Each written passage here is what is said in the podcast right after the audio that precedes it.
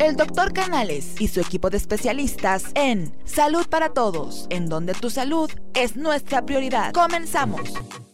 ¿Qué tal? Muy buenos días en uno más de tus programas Salud para Todos Radio Online. Desde el Colegio de Ginecólogos y Obstetras, doctor Alfonso Álvarez Bravo del Hospital Español de México, cuya misión es promover la educación médica continua entre sus colegiados y asociados Cabe mencionar que es un programa sin fines de lucro. Nos puedes escuchar en todas las plataformas digitales como Salud para Todos Radio Online. Síguenos en Facebook, en YouTube, en Instagram, en Spotify, en Encore y en Twitter en Twitter, como dice mi compañero Gabriel. Les habla su, amigo el doctor Roberto Canales, quien es médico internista y miembro de la Asociación Americana de Endocrinología Clínica.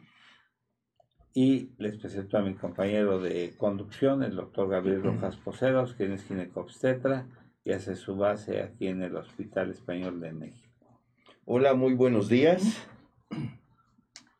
Y tenemos eh, el gusto de tener como invitado al doctor Alejandro Rey Vázquez del Campo. Buenos días, especialista en genética médica. ¿Cómo estás, Alejandro? Que ya, ya lo hemos tenido en el programa, ya, en forma. le vamos a dar. Ya los extrañaba. Ya, no, ya, ya, me extrañaba, ya. Tenía pendiente mi vuelta. También. Voy a dar su currículum y y bueno, pero voy a presentar antes también a su esposa, que nos hace el favor de acompañarnos, psicóloga Elena Medikov Ortiz. Gracias. ¿Qué tal? ¿Cómo estás? es un placer tenerte aquí con nosotros. Gracias. Y al ejecutivo Francisco Javier Soto Guevara. ¿Cómo estás? Bien, muchas gracias. conocido como Paco, Así en el bajo mundo. Paco. Voy a dar un poco de su carta curricular del doctor Alejandro Rey, especialista en genética clínica, con ocho años de experiencia en el diagnóstico clínico en el laboratorio en enfermedades genéticas, oncología, medicina prenatal, neurología, errores innatos de metabolismo y dismorfología, consultor médico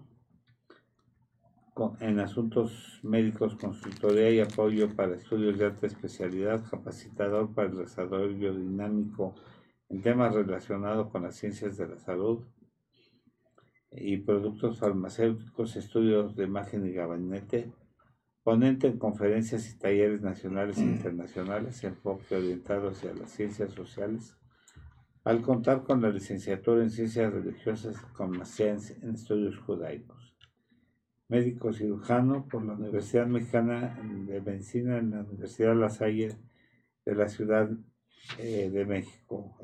especialización en genética médica por la División de Estudios Superiores de la Universidad Nacional Autónoma de, México en el Instituto Nacional de Pediatría. Y tiene maestrías en la licenciatura de Ciencias Religiosas, en la Facultad de Humanidades y Ciencias Sociales, en la Universidad La Salle, maestría en Estudios Judaicos por la Universidad Hebraica de México certificado por el Consejo Mexicano de Genética Humana y la Asociación Mexicana de Genética Humana, Academia Mexicana de Neurología. Y bueno, tiene desarrollo dinámico, consultor médico eh, para empresa fundada en 2013 con una visión generadora de herramientas para la autorrealización, de desarrollo de habilidades personal para lograr su máxima competencia, éxito y felicidad, impulsando fortalecer su carácter a través de la identificación de talentos y nivel de desarrollo de los mismos. Habilidades clínicas, experiencia clínica en el diagnóstico y asesoramiento de enfermedades oncológicas, neurológicas, salud de la mujer y pediátricas selección e interpretación de resultados de pruebas genéticas y sus aplicaciones clínicas. Bueno, pues Creo que vende globos los domingos también. A menudo, doctor. Torre y Vasco. Los domingos. Y creo que vamos a empezar con algo interesante. El diagnóstico prenatal general. Eh, que eh, hace ocho días, curiosamente, hablábamos de Angelina Jolie, que antes se tenía que mandar a Suiza, que ella se hizo un estudio preventivo de lo que era la, la predicción de cáncer de mama y cáncer de ovarios. Y entonces ella se hizo un estudio que se tenía que hacer un perfil bastante costoso y que ahora pues ya se hace un estudio que, que se puede hacer en México y ya no tiene que mandarse hasta, hasta Suiza o a Estados Unidos, que ya se puede hacer aquí, que ya son estudios eh, preventivos. A nuestro compañero, el doctor Jaime Kleiman, tuvo la oportunidad de haber sido becado en, en aquel tiempo a Suiza y llevar un curso que, fue totalmente en inglés para para llevar este curso donde se detectaban ciertos factores de inmunológicos de genética para determinar qué predisposición tenían las personas o ciertas personas que tenían una cadena eh, hereditaria de poder eh, tener cáncer de mama si tenían una línea familiar o, o cáncer cervicuterino y eran unos estudios obviamente costosos y ahora se ha batido obviamente con el avance de la tecnología con el avance de pues las de, de todo como ha avanzado qué hay de esto y, y qué nos marca también la- las normas oficiales no Perfecto. Muy bien. Eh, en general, o para dar un, un pequeño contexto antes de, de todo, Sí. eh, debemos de recordar que todos nosotros estamos formados por células. Las células son como si fueran los ladrillos de una pared. Es una unidad que cumple con Ujú. sus funciones. Dentro de estas células se encuentra nuestra información genética. La información genética son las recetas. Así como tomamos un libro de recetas en el que nos dice pasos, ingredientes para crear un producto funcional. En genética le llamamos genes. En vez de recetas, le llamamos genes. Entonces, Sí. los genes contienen nuestra información para formar, para protegernos, para enfermarnos. De igual forma, todo se encuentra en estas recetas. Sí. Puedo yo, mediante ciertos estudios, identificar cuando yo puedo tener, creo que la palabra que utilizó es, es correcta, alguna predisposición. Habrá algunas enfermedades que si yo heredo alguna alteración, voy a presentar la enfermedad. Por Sí. más que me cuide, que haga ejercicio, que tome medicamentos, etcétera, etcétera, la enfermedad la voy a presentar. Ajá. Pero en algunos otros casos, lo que yo heredo es una predisposición. Ujú. Pongamos un ejemplo como muy, muy sencillo.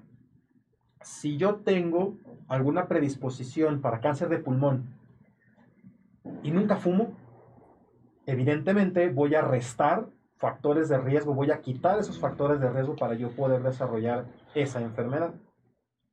¿Qué pasa? Por el contrario, si yo no tengo ninguna predisposición a cáncer de pulmón, pero yo fumo una cajetilla al día durante 30 años, entonces evidentemente esa predisposición yo me la voy a establecer. Sí. Entonces, cuando hablamos de pruebas de genética, en algunas de ellas hablamos de una predisposición. Retomando el ejemplo que, que da el doctor. Eh, ¿Qué pasó con Angelina Jolie? Ella era una persona previamente sana, pero al parecer, y tengo entendido, tenía algunos antecedentes familiares Ujú. que por ahí eran compatibles con algún tipo de cáncer que se pudiera heredar. Sí. Al día de hoy conocemos cuáles son las recetas que más frecuentemente están alteradas y que Ujú. producen ese cáncer. Sí. Particularmente dos, BRCA1, BRCA2. Ujú. Lo que ella hace es, se toma una muestra de sangre, metodológicamente hablando es algo sencillo, Simplemente tomamos una muestra de sangre, como hacemos para una biometría hemática, una química sanguínea, Sí. se analiza en un laboratorio sí especializado y nos dice qué errores tiene ese gen, qué errores tiene esa receta, que puede ser desde una falta de ortografía, que en vez de poner algo con Z lo ponemos con S, que en vez de poner un acento le cambia totalmente el sentido a una palabra. Sí. Entonces a eso le llamamos mutación. Lo que se encuentra en su resultado es que ella tuvo una mutación que predispone a cáncer. Entonces ella de manera preventiva opta por quitarse ambas mamas para evitar que se desarrolle ese cáncer. Entonces, en, en contexto de pruebas de laboratorio, particularmente de pruebas de genética, esta perspectiva nos ayuda. Sí. El tema como, como central que, que tocaremos el día de hoy es diagnóstico prenatal. Funciona exactamente igual. A final de cuentas, ese producto, ese bebé que ya viene formado, también tiene sus recetas, también tiene sus genes y también podemos buscar en ese bebé que pueda tener alguna alteración o que tengamos la certeza de que ese bebé va a nacer sano. Entonces, Sí. como contexto general, así es como funcionan un poco las pruebas de genética en el diagnóstico, por un lado, de oncología y por otro lado, en cuanto al diagnóstico eh, prenatal. Muy bien. Y ahora, este, lo primero que está preguntando la gente, este, si estas pruebas se toman, eh, hablando ya de un diagnóstico prenatal, es decir, aquel que antes de que nazca el bebé, durante el embarazo, se toman del líquido amniótico, de la placenta, de la sangre, ¿de dónde se toman esas pruebas? Perfecto. doctor? Es una muy buena pregunta. Eh, tendríamos primero que hacer una división. El, el diagnóstico prenatal en qué consiste? En el diagnóstico o confirmar que un producto tenga alguna enfermedad o darle un seguimiento eh, normal. Tenemos dos tipos de pruebas, pruebas invasivas y Mm, pruebas no invasivas. Sí. ¿Qué tomamos en cuenta si tocamos o no tocamos al bebé? Si yo le tomo una muestra de sangre a la mamá, si yo le hago un ultrasonido, si yo hago alguna otra prueba de imagen, no estoy tocando al bebé. Entonces, a eso lo nombraremos como una prueba no invasiva. ¿Cuál es la principal ventaja de estas pruebas? Que no tiene un riesgo de pérdida gestacional. Si yo no molesto al bebé en su ambiente, el bebé no va a tener mayor problema. ¿Qué pasa con las pruebas invasivas? Con las pruebas invasivas ya estoy tomando algún tipo de tejido de ese bebé.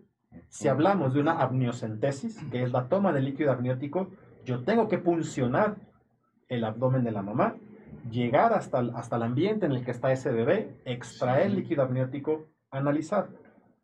Cuando hablamos de biopsia de vellosidades coriales, que es otro de los grandes diagnósticos o que nos aportan mayor información, Sí. no es otra cosa que una biopsia de placenta. A final de cuentas, con el mismo procedimiento, alguna aguja, Sí. llego hasta el sitio, tomo un fragmento, lo traigo de regreso. Ok. ¿Qué riesgo conlleva? Evidentemente, aunque sea bajo, dependiendo de las casuísticas y los países que revisemos, los riesgos van a cambiar. Pero las metodologías invasivas, el problema que tenemos es que existe un riesgo de una pérdida gestacional. mucho mayor. Exacto, es, es- es un riesgo mayor. Entonces, lo primero sería diferenciar diagnósticos invasivos de diagnósticos no invasivos. Generalmente, para una eh, mujer que no tiene factores de riesgo, ¿qué es un factor de riesgo? Todo aquello que me puede condicionar una enfermedad.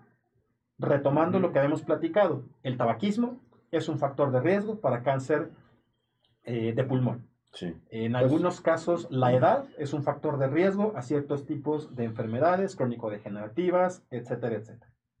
Entonces, cuando eh, nosotros hablamos de una mujer que no tiene factores de riesgo, generalmente lo único que necesita son metodologías no invasivas.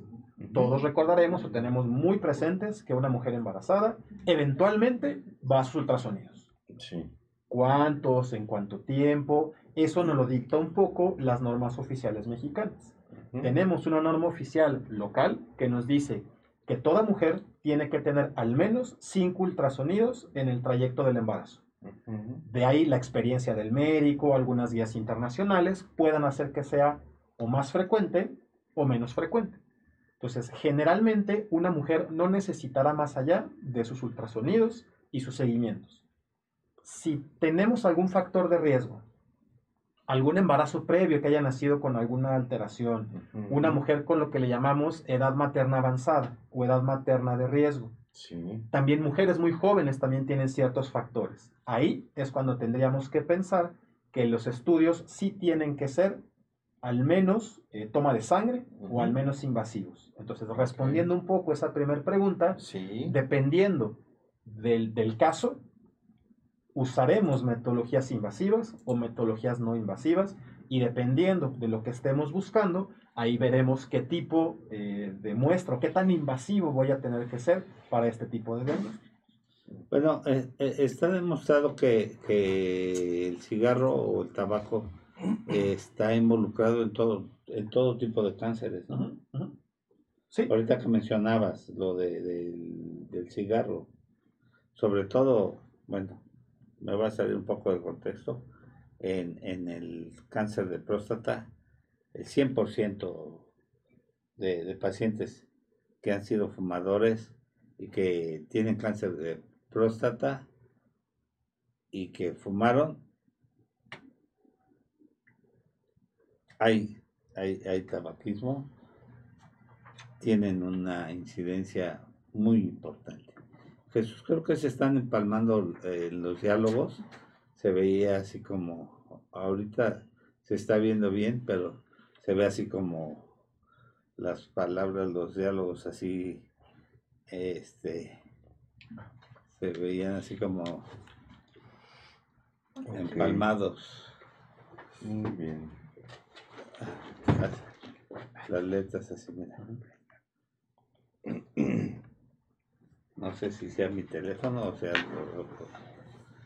Y entonces, este, quiere, quiere decir que también la- las predisposiciones de los hábitos, ¿no? claro, claro, claro. A final de cuentas, aunque yo tenga una, una predisposición, por ejemplo, para el sobrepeso, Ujú. Gracias. eh, si yo me cuido, hago ejercicio, tengo una alimentación sana, evidentemente mis factores de riesgo van a disminuir. Sí. Caso contrario, si yo nazco dentro de una familia eh, esbelta, que hacen ejercicio, se cuidan, se alimentan bien, y yo no lo hago, evidentemente yo también voy a tener algún factor de riesgo para ser diabético, hipertenso, si es que soy sedentario, me alimento mal, etcétera, etcétera. Entonces, realmente, para muchas de las enfermedades que conocemos, diabetes, hipertensión, problemas de colesterol, sí tiene un involucro que le llamamos multifactorial. No solamente es la herencia que yo voy a tener, sino también el, el ambiente que me va a estar, eh, llamémoslo así, nutriendo o que me va a estar eh, por ahí dando lata con ciertos factores de riesgo para desarrollar algunas enfermedades.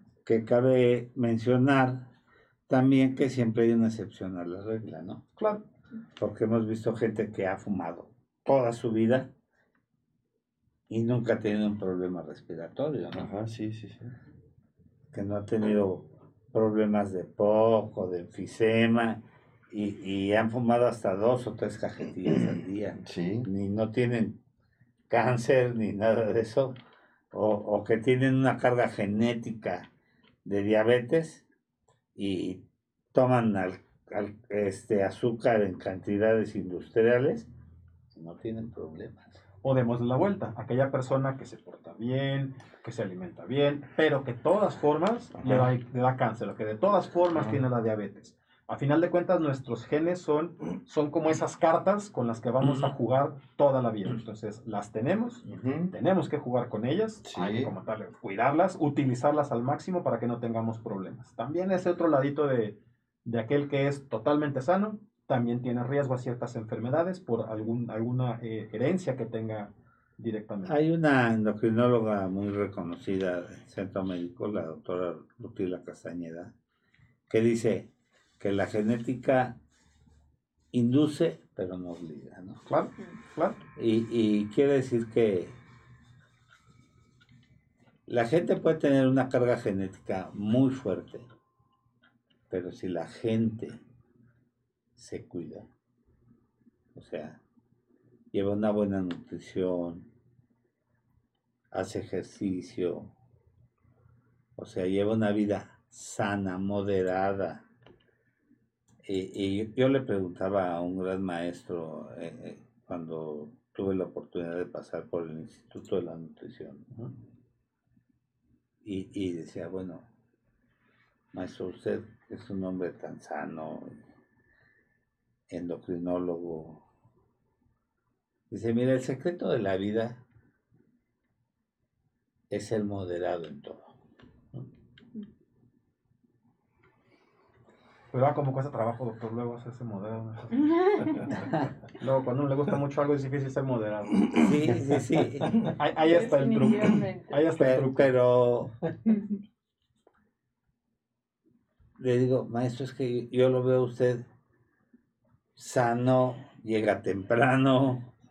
eh, me ha tocado verlo aquí en una guardia de nutrición a las 12 de la mañana. eh, lo veo bien fresco. Ajá. Le dice, es que trato de ser moderado en todo.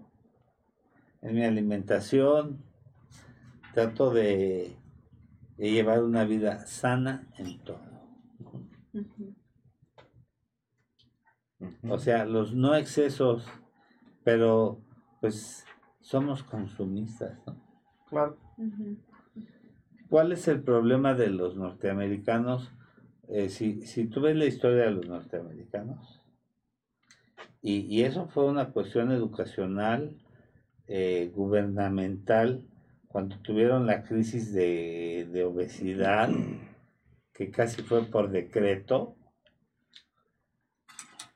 que, que, que vino una ola de, de obesidad tremendísima que también fue el consumismo. ¿Cuál es nuestra gran afectación aquí en nuestro país? El consumismo.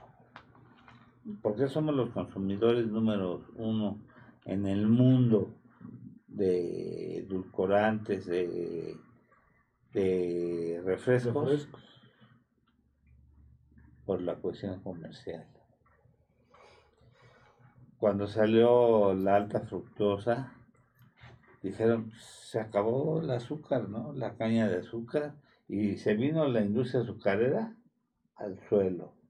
Pues vamos a sacar eh, la alta fructosa, más económica, la vamos a sacar de, del maíz, más barata, y, y se vino la industria azucarera al suelo, ¿Y, ¿Y qué pasó? Pues pasó que empieza a aumentar la obesidad por cuestiones este, económicas, se empieza a consumir más refresco, empiezan a ganar más dinero los refresqueros, empiezan a sacar más ofertas y empieza a haber más obesidad, empieza a haber más diabetes pero nos empieza a venir una, una ola de rebote. Y a, y a mí me, me, invitaron a hacer un estudio con la Universidad de Stanford, este, con la alta fructosa. Y, y sucede que esa fue la resultante. Y el problema no era si había más problemas de obesidad o no. El problema es que los grandes consumidores de refrescos, aparte del gran problema de obesidad que hay, es que la gran parte de esta gente, latinos, ¿no?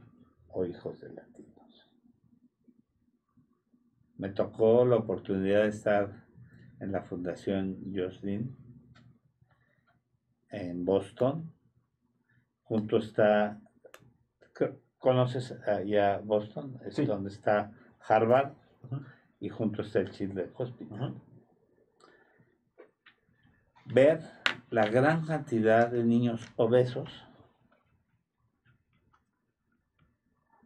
con diabetes tipo 2, niños de 7, 8 años.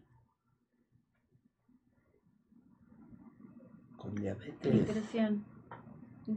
O sea, no, lo que vemos cuando vemos niños diabéticos, decimos, este es un diabético tipo 1. Ujú. Pues no, con diabetes tipo 2. Pero lo, lo, que, lo que nos afecta y lo que nos duele es que son hijos de latinos, Mm, que ahí viene nuestra genética. Claro. y que la Fundación Yotlin, que está atravesando la calle, hizo un programa de apoyo financiero para que hicieran, llenaran sus refrigeradores. ¿Va usted a comprar esto? Para consumir esto semanalmente. Ujú, Y como buenos latinos, fueron a revisar y tenían los refrigeradores llenos de comida chatarra. O sea, tú no puedes ir y llegar a, a las casas y decirle, pues, comas esto, te tienes que comer tu tomate así, Claro. así, así. Entonces, la cuestión educacional que mencionabas aquí ahorita también tiene mucho que ver. Sí. Tú manejas la psicología. Así es. Sí. Sí, es un tema cultural totalmente. Y llega la, la persona y te dice, sigo igual. A ti te hagan los pacientes con trastornos ginecológicos. Sí. Es que sigo igual, doctor. Ajá. No me ha servido su medicina para nada. Sí, sí, sí. O sea, pues es que a mí me llega mucho paciente diabético. No me ha servido para nada. O sea, como diciendo, es usted un No funciona lo que me dio. no Sí, me sí. sirve. ujú. Y, y en la mañana tenía yo 110 y ahorita tengo 500. Dije, y es que acabo de desayunar, pues es que se debe desayunado una vaca, ¿no?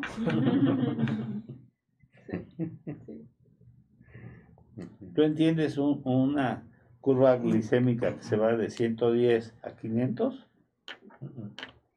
Solamente que se haya comido media vaca, ¿no? Entonces, tiene que ver mucho lo que dijo ahorita tu esposa. Educación. Y, y, y- esa es una de las cosas que tiene este programa. Educación para todos. Sí. Y la educación, curiosamente, no cuesta. Y tienes que estar... Y, y- y llegan los políticos y habían querido promover programas educacionales de nutrición en las primarias. Ujú. Que hubiera sido la maravilla. Deportes en todos los días. Bueno, ahorita por la pandemia lo entendemos. Impactaron sobre las industrias de las frituras. Ya no va a haber las bolsas de 50 gramos, ahora van a ser de 25. Ujú. Pero yo, buen papá, ya le voy a dar 20 pesos o 10 pesos a mi hijo. Pues ya la bolsita ya no vale 10 pesos, ahora vale 5 pesos. Pero el niño, Ujú. pues ahora se compra. Se Compra dos, dos. claro. Claro. Sí. No va por ahí. Ujú. Ujú. Y el ejercicio. Y, y, y los nutriólogos, ¿qué hacen? Ujú. Sí. Ok. Los consejos genéticos, ¿dónde están? Sí, sí, sí nos falta camino por recorrer también en esa parte. O sea, sí, sí me queda claro que la parte de la educación es clave para poder mejorar muchos de, de los hábitos y pues evidentemente la parte psicológica es, es vital para poder eh, O, ayudarlo o- o mucho. cuando estás en la facultad, la clase de genética que... ¿Cuál es la clase de genética que llevamos? ¿Llevamos Ajá. clase de genética? Nos dan una barradita así, ¿no? Sí. Ese es un mundo totalmente O sea, distinto. La genética, este, tenemos tantos genes, el, el XY, el que determina el sexo y los síndromes genéticos, cuando llevas pediatría, etcétera, etcétera, pero llevas una verdadera clase de genética. ¿no? Sí, en pregrado es difícil hasta que uno no opta por alguna O especialización. hasta que no te ponen el pie por ahí, un caso que dices, ¿y esto qué? ¿Cómo se come? ¿Cómo se digiere? ¿no? Sí, que ahí también las especialidades deberían de llevar un componente. En endocrinología, en ginecología, por supuesto que debería de haber un componente de enseñar toda esta medicina de genética en la psicología. Cada vez hay más estudios que nos Sí. dicen que muchos componentes, depresión, trastorno bipolar, Sí, esquizofrenia, tú lo ves, ¿no? Están los tiene Sí, más sí, un origen sí. genético. De hecho, ya hay muchas cosas que vemos en conjunto, ¿no? O sea, que de pronto me dice, oye, mira, esta parte que este, pues se considera más ambiental y de un tema psicológico trae una raíz genética o viceversa, ¿no? Como No, te- no vayamos tan lejos de la depresión, Sí. que se ve que uno de los alelos es más corto eh, en los procesos depresivos si, si es por parte del papá y si el papá y la mamá son depresivos, dos alelos son más cortos, entonces no nada más es un 50%, sino el 100% de, del hijo va a ser depresivo. Sí. Entonces, ya sabes que este chico o esta chica o este paciente va a necesitar manejo Sí, porque va a tener problemas con la recaptura de la serotonina. sí, exacto. Y es una parte bien importante que hay que reconocer y que la gente tiene que entender porque a veces creemos, o sea, o tenemos miedo al medicamento en la parte psiquiátrica, ¿no? O sea, como que sí es un tema todavía tabú. eh, y creo que eso también es lo que ha afectado mucho. Y yo siempre les comento, es como, como el diabético que ocupa insulina, porque me dicen, pues voy a tener que hacerlo toda la vida. Pues sí, Ese, ese es, una de las cosas que te dicen. ¿Y no me voy a hacer adicto? ¿Y lo voy a usar toda la vida? Y, y va a pasar como en un tiempo dieron este, licencias por 12 años ¿no? mm, para conducir. Entonces, yo fui y saqué mi licencia por 12 años. Y, y pedí pasarlo luego con el jefe de las licencias, ¿no? La, la bata es mágica y me recibió. Dije, es que me acaban de dar mi licencia por 12 años. Y, y- ¿Tiene algún problema, doctor? No, no, no, lo único que quiero es que me las garantice, que los voy a vivir. ¿No? Sí, sí. Sí, sí, claro. Pues sí. Y no hablamos de las permanentes. Cuando hace algunos años también No, ahora, empezaron a no, ahora, licencias permanentes. mi, mi licencia, mientras no me obliguen a cambiarla, dice permanente. Permanente, claro. Sí, claro. Sí. Sí, Sí, sí, sí. Dime quién tiene la vida comprada, ¿no? Sí, no, definitivamente que no. O sea, son, son expresiones de semántica, si quieres, o, o- o son expresiones, expresiones. Pero yo, yo, yo le digo a un paciente, por ejemplo, que le tienes que dar un ansiolítico o un inductor del sueño.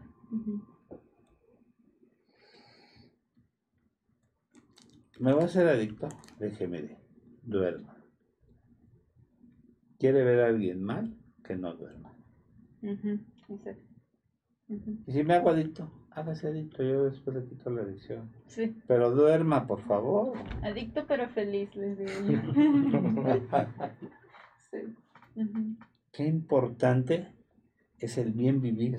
Sí. No, y creo que todos lo, lo vivimos en el internado, en la residencia. O sea, la privación del sueño es algo que conlleva en mil problemas, la rama psicológica, la parte biológica incluso repercute demasiado en el actual diario. No, luego si eres bien portado como yo, que me aventaban toda una semana de guardias por bien portado, pues te quedas y te quedas y te quedas y te quedas y ya me ponía palillos aquí así Sí. y te avientas esas 20 historias clínicas O sea, no era de castigo las guardias, eran de... por bien Era por vocación. Uy, no, pues Era por vocación. Creo que hay ahí unas preguntas. Oiga, sí, miren, este, amigos, pues qué bueno que están con nosotros. Y vamos con un buen rating, que- ¿eh? Sí, ¿verdad? Está subiendo. causando buen rating. Está subiendo, subiendo. Entonces, este, a los que nos acaban de sintonizar, estos cibernautas, ya saben, estamos revisando el tema diagnóstico prenatal, pruebas genéticas, qué es la genética, para qué nos sirve, qué tiene que ver con nosotros. Manden sus preguntas. Ya saben, estamos en todas las redes sociales, Instagram, Facebook, YouTube, Spotify, todas las plataformas digitales y por supuesto Twitter. Aquí hay una que le gusta al doctor que siempre le pronunciación. Siempre le gusta al doctor. sí, ándale. Ya, Clema también. Ándale.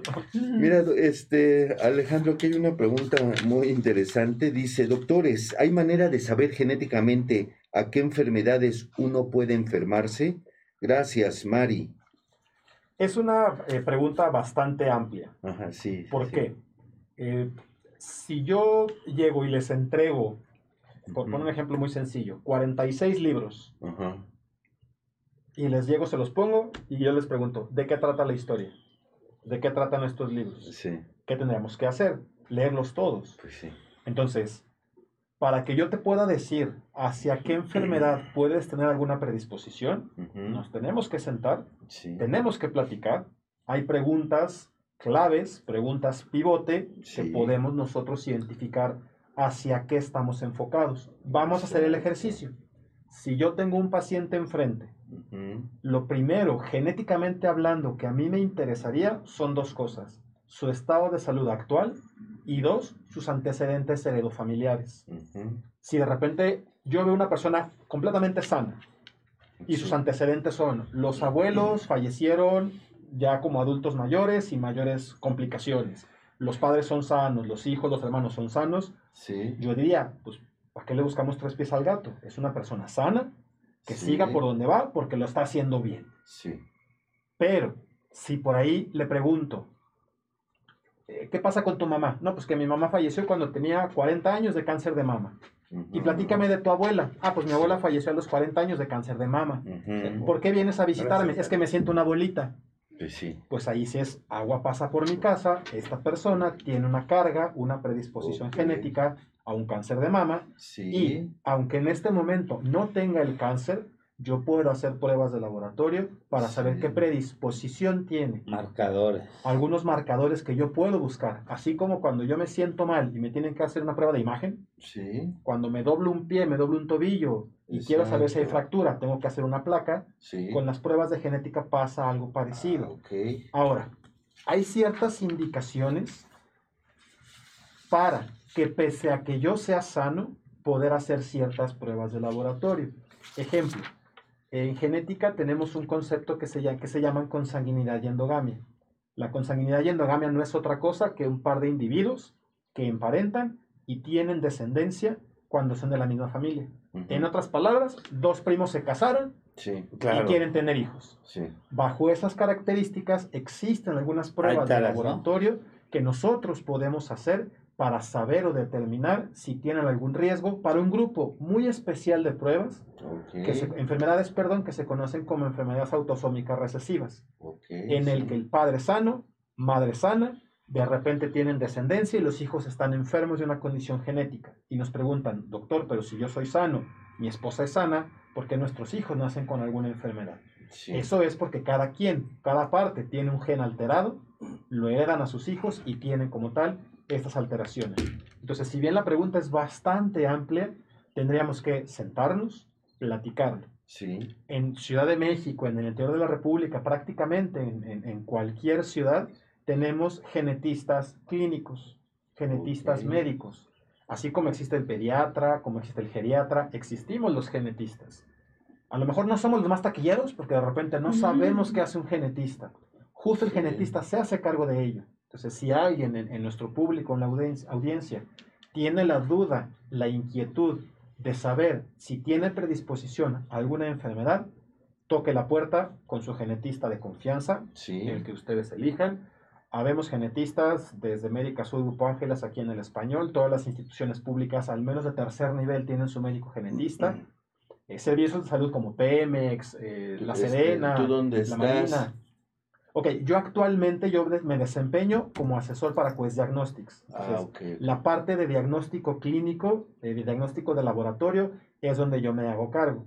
Sí tengo también, o, o, digamos, formo parte del proyecto que desde hace algunos años desarrolla mi esposa, que se conoce, o, o el, el- el nombre es Desarrollo Dinámico, en el que yo le apoyo con el diagnóstico, eh, por ejemplo, de cuestiones hereditarias para, no sé, desde depresiones, de repente algunos niños que puedan tener ciertos trastornos, retraso psicomotor, discapacidad intelectual, Sí. como buscar un poco, O un poco ese origen. ¿no?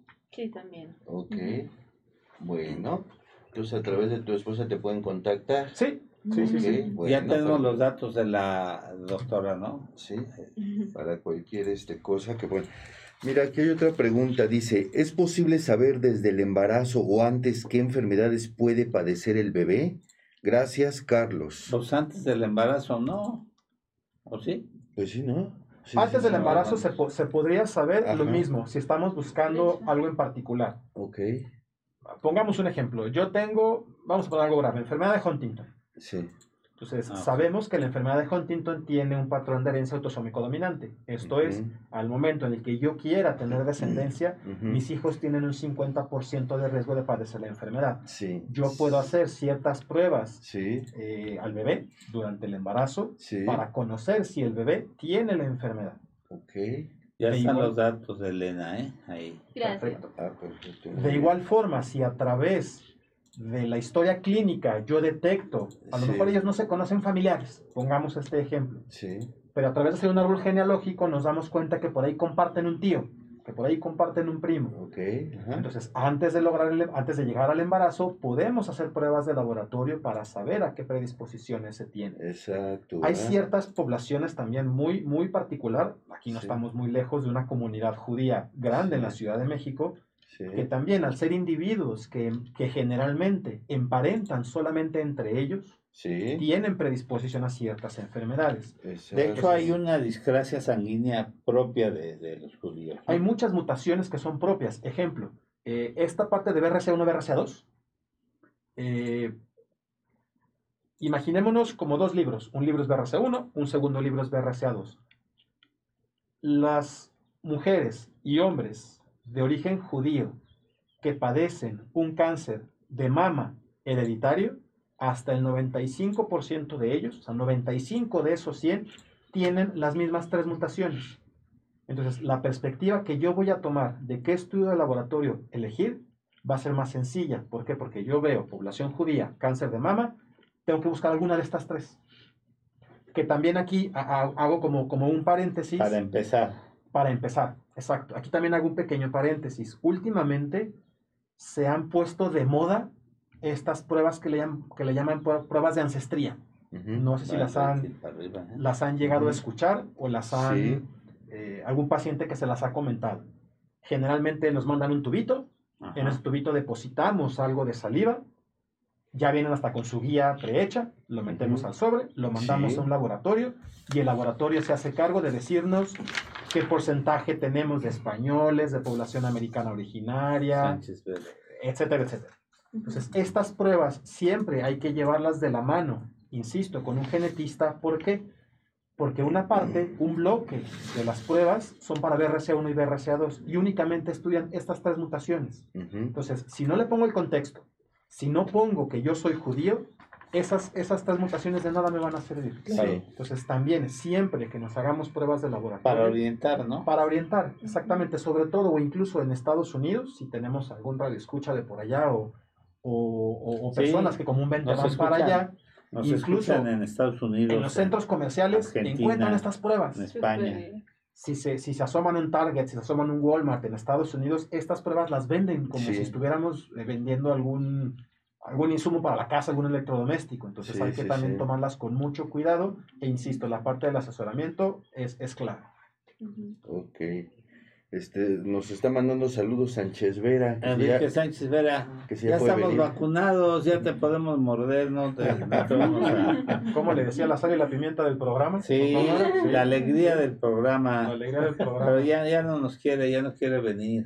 Sí, hombre, pues es que. Ya dijimos que cuando traiga su niño al pediatra, Ah, pues sí, que que, aproveche. que lo, que lo programe para un jueves. Exacto, ¿Viene, tempranito. ¿Viene Salgado los jueves? Sí, No, viene los jueves, sí, sí, sí, tempranito. Sánchez Vera, ¿qué pasó contigo?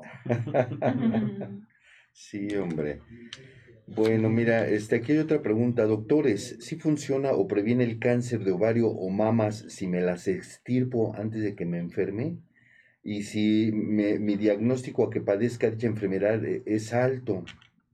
Lo que decía, si sí funciona eh, realizar la cirugía antes de que se enferme. No, pero, o sea, hay que extirparlas si hay antecedentes o si hay marcadores positivos. Exacto. Pero extirpárselas sin ningún Ajá. marcador positivo, Sí. nada más por extirpárselas, Ajá. no tiene ningún caso. De acuerdo, Sí. totalmente. Si no tenemos el Sí, sí, soporte claro. científico que nos indique, O sea, quitar por quitar tampoco Demasiado es invasivo. injustificado. Sí, Claro. sí, sí. demasiado invasivo. Muy bien. Hay otra pregunta muy interesante. Dice, ¿le puedo hacer estudios genéticos a mi bebé antes de que nazca? Mario. Sí, sí se pueden hacer. El- dependiendo de qué estemos buscando, lo pudiéramos encontrar en líquido amniótico, Sí. lo podemos buscar lo mismo en una biopsia de velocidades coriales o incluso en una cordocentesis, Ajá, que sí. es, digamos, más puntuales, irnos hasta Sí. el cordón umbilical, extraer un poco de sangre. Sí se puede hacer, pero es lo mismo. Si no tengo eh, una predisposición, si no sé qué estoy buscando, Sí. solo por hacerlos Y si- no es recomendable. Y si tienen, o sea, si tienen una justificación, ¿eh? Claro, Sí. porque hacer por hacer tampoco está justificado. O sea, Claro. hay que puntualizar muy bien esto, porque hay gente que se quiere hacer estudios por hacerse, no está justificado. Valdría la pena primero una, una charla precisamente con, con un genetista, ¿no? Para saber si se busca algo y, y cómo buscarlo. Ajá. Los únicos estudios que se deberían de hacer de manera rutinaria, y, y Sí. ahora sí llamémoslos, entre comillas, el sí, porque sí son los estudios que hacemos de tamizaje. Ajá. Cuando el bebé nace, Sí. a fuerzas, forzosamente, su tamiz neonatal. Y es lo que me decía Jaime, Sí. que, que han recortado mucho los tamices Ujú. y, y en algunos lados ya no lo están haciendo. Eh, por ejemplo, los del gobierno. Sí. Entonces, ¿qué está pasando? Ok.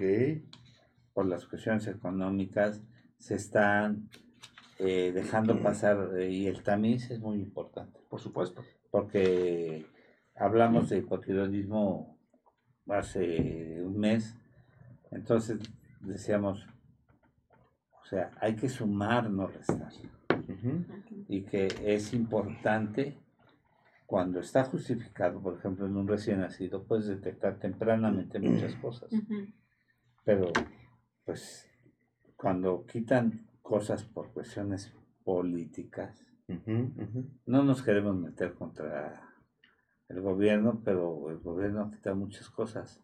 Sin embargo, pues, lo que hay que decirlo, hay que decirlo. Claro. El doctor no me dejará mentir. Un ejemplo bastante eh, difundido en cuanto al tamizaje, Papa Nicolau. Cómo hemos captado cáncer cervicouterino, cómo hemos disminuido mortalidades, Sí. cómo hemos abatido los niveles de, de decir, estábamos en primeros lugares en ciertos tipos de cánceres y lo hemos logrado bajar hasta, hasta otros niveles ya, y ha cambiado. Entonces también los tamizajes son importantes. Cuando tengamos que hacernos pruebas, Sí. hagámoslas. Aquella mujer que tiene la inquietud del miedo de hacerse una mastografía a los 40 años, Ujú. Es mejor hacerse la mastografía a no hacérsela. Sí, Aquella que ¿verdad? tenga el miedo del Papa Nicolau, los varones que podamos tener eh, miedo al antígeno prostático, a la, a la valoración, quitémonos esos miedos, ¿por qué? Porque ahí el hacer el estudio por hacerlo sí funciona. Pero en este caso, eh, quitar mamas, este, que una, eh, un bebé le hagamos alguna metodología invasiva cuando Ajá. todavía está dentro del vientre de la madre, aquí sí no, no, no tenemos que hacerlo si no tenemos un, un motivo fuerte por hacerlo. Ahorita que hablabas de, de antígeno, fíjate, me llegó un paciente con retención urinaria.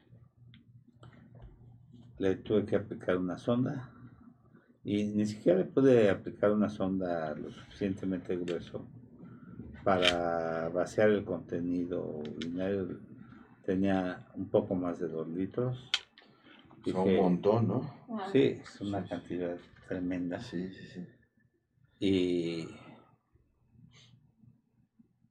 le dije, hay que dejártela ahí cuando menos unos ocho días, tratamiento. Sí. Este, a los tres días ya quiero que me la quites. Aviso, ¿eh? Lo más seguro es que vas a volver. Te la quito bajo tu responsabilidad. a los dos días, Otra vez. otra. ¿no? Sí, sí, sí. Hay que hacerte estudios porque una hipertrofia prostática a determinar, ¿no? Le hacemos estudios, obviamente, antígeno prostático. Pues hizo estudios menos el antígeno prostático. Salió hipertrofia prostática, todo, y el antígeno. Pues hay que operarte, sí, sí me opero. Ya lo dije, necesitamos el antígeno prostático. El antígeno prostático, pues, tú sabes que los valores es hasta 6. Ujú. Y pues ya trae todos y, y me sale con un antígeno ¿De cuánto? 39 probabilidades de cáncer altísimas. Ya.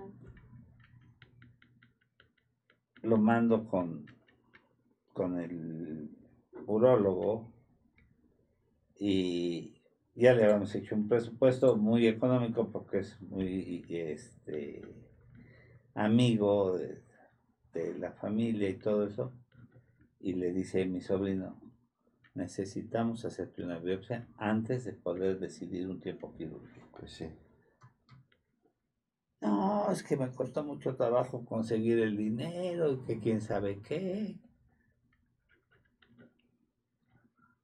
Necesario biopsiarte antes de...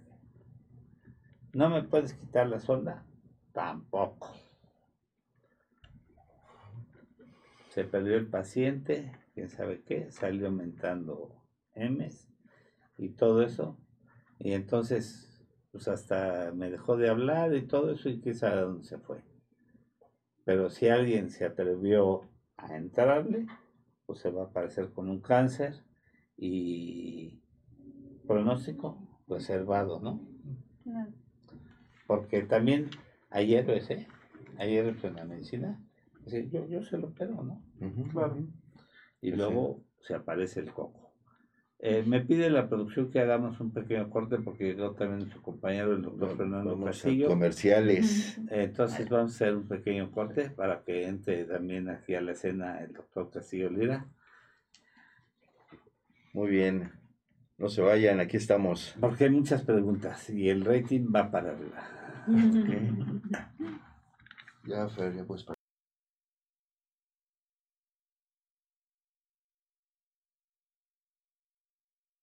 Me gustaría tomarme unos minutos para hacer énfasis en lo importante que es mantener un peso saludable, ya que, como nos lo ha confirmado la pandemia, aquellas personas con sobrepeso u obesidad siempre estarán más expuestas a cualquier tipo de enfermedad. Es por ello que es importante recordar que nunca es tarde para mejorar nuestros hábitos alimenticios y podemos empezar con pequeños cambios que traerán grandes diferencias en nuestro organismo y nuestra vida como los que ofrece Nútrete. Nútrete es un proyecto que dos maestras en nutrición han impulsado, facilitando sus diferentes productos para que cualquier persona que quiera cambiar su vida los pueda adquirir. Te invitamos a conocerlos. Visita sus diferentes redes sociales. Instagram, arroba Nutret-MX. Facebook, arroba Nutrete CDMX o al teléfono 55 62 16 65 20. Nútrete y cambiará tu vida.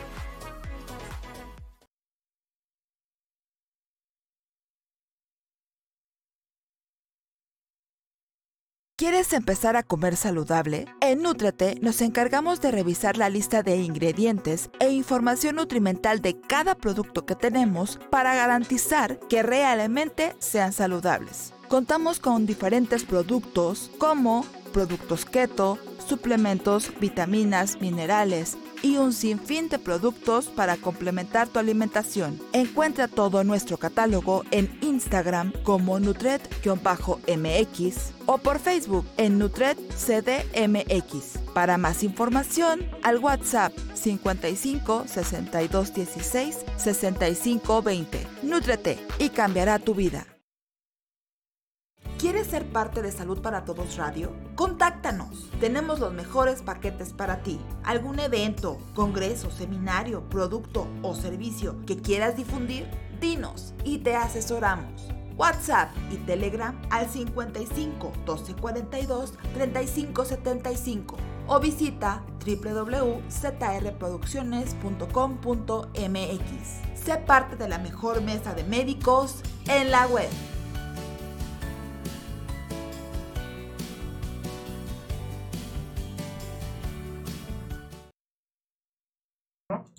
Ok. Qué bueno que están con nosotros aquí de regreso. Pues ya sabes, estamos aquí, ya llegó con nosotros el doctor Fernando Castillo Lira, también va- nuestro conductor. Buen día a Est- todos. Estrella aquí ya está con nosotros. Estamos revisando el tema de diagnóstico prenatal y la genética. ¿Qué es esto? ¿Para qué nos sirve? ¿Qué tiene que ver conmigo? Por favor, comparte este video, dale like a esa página, activa esa campanita y síguenos, por favor. Entonces, este, mira, aquí hay una pregunta muy buena que dice, ¿por qué se engendran pacientes, por qué engendrar con parientes cercanos crea problemas en el embarazo? Saludos desde Chihuahua, George. Mm, Perfecto. ¿Por Es una, doctor? es una buena pregunta. sí. Pues sí. Es, el problema no es tanto eh, que sea un familiar, pongámoslo así como muy puntualmente. Ajá, Eso es algo más que, que la sociedad nos ha ido como indicando ciertas normas. sí. El problema radica en, si yo tengo un, un ancestro en común, entonces ese ancestro tuvo un cambio en su genoma, el que ustedes quieran, pongamos una predisposición para eh, cáncer de mama.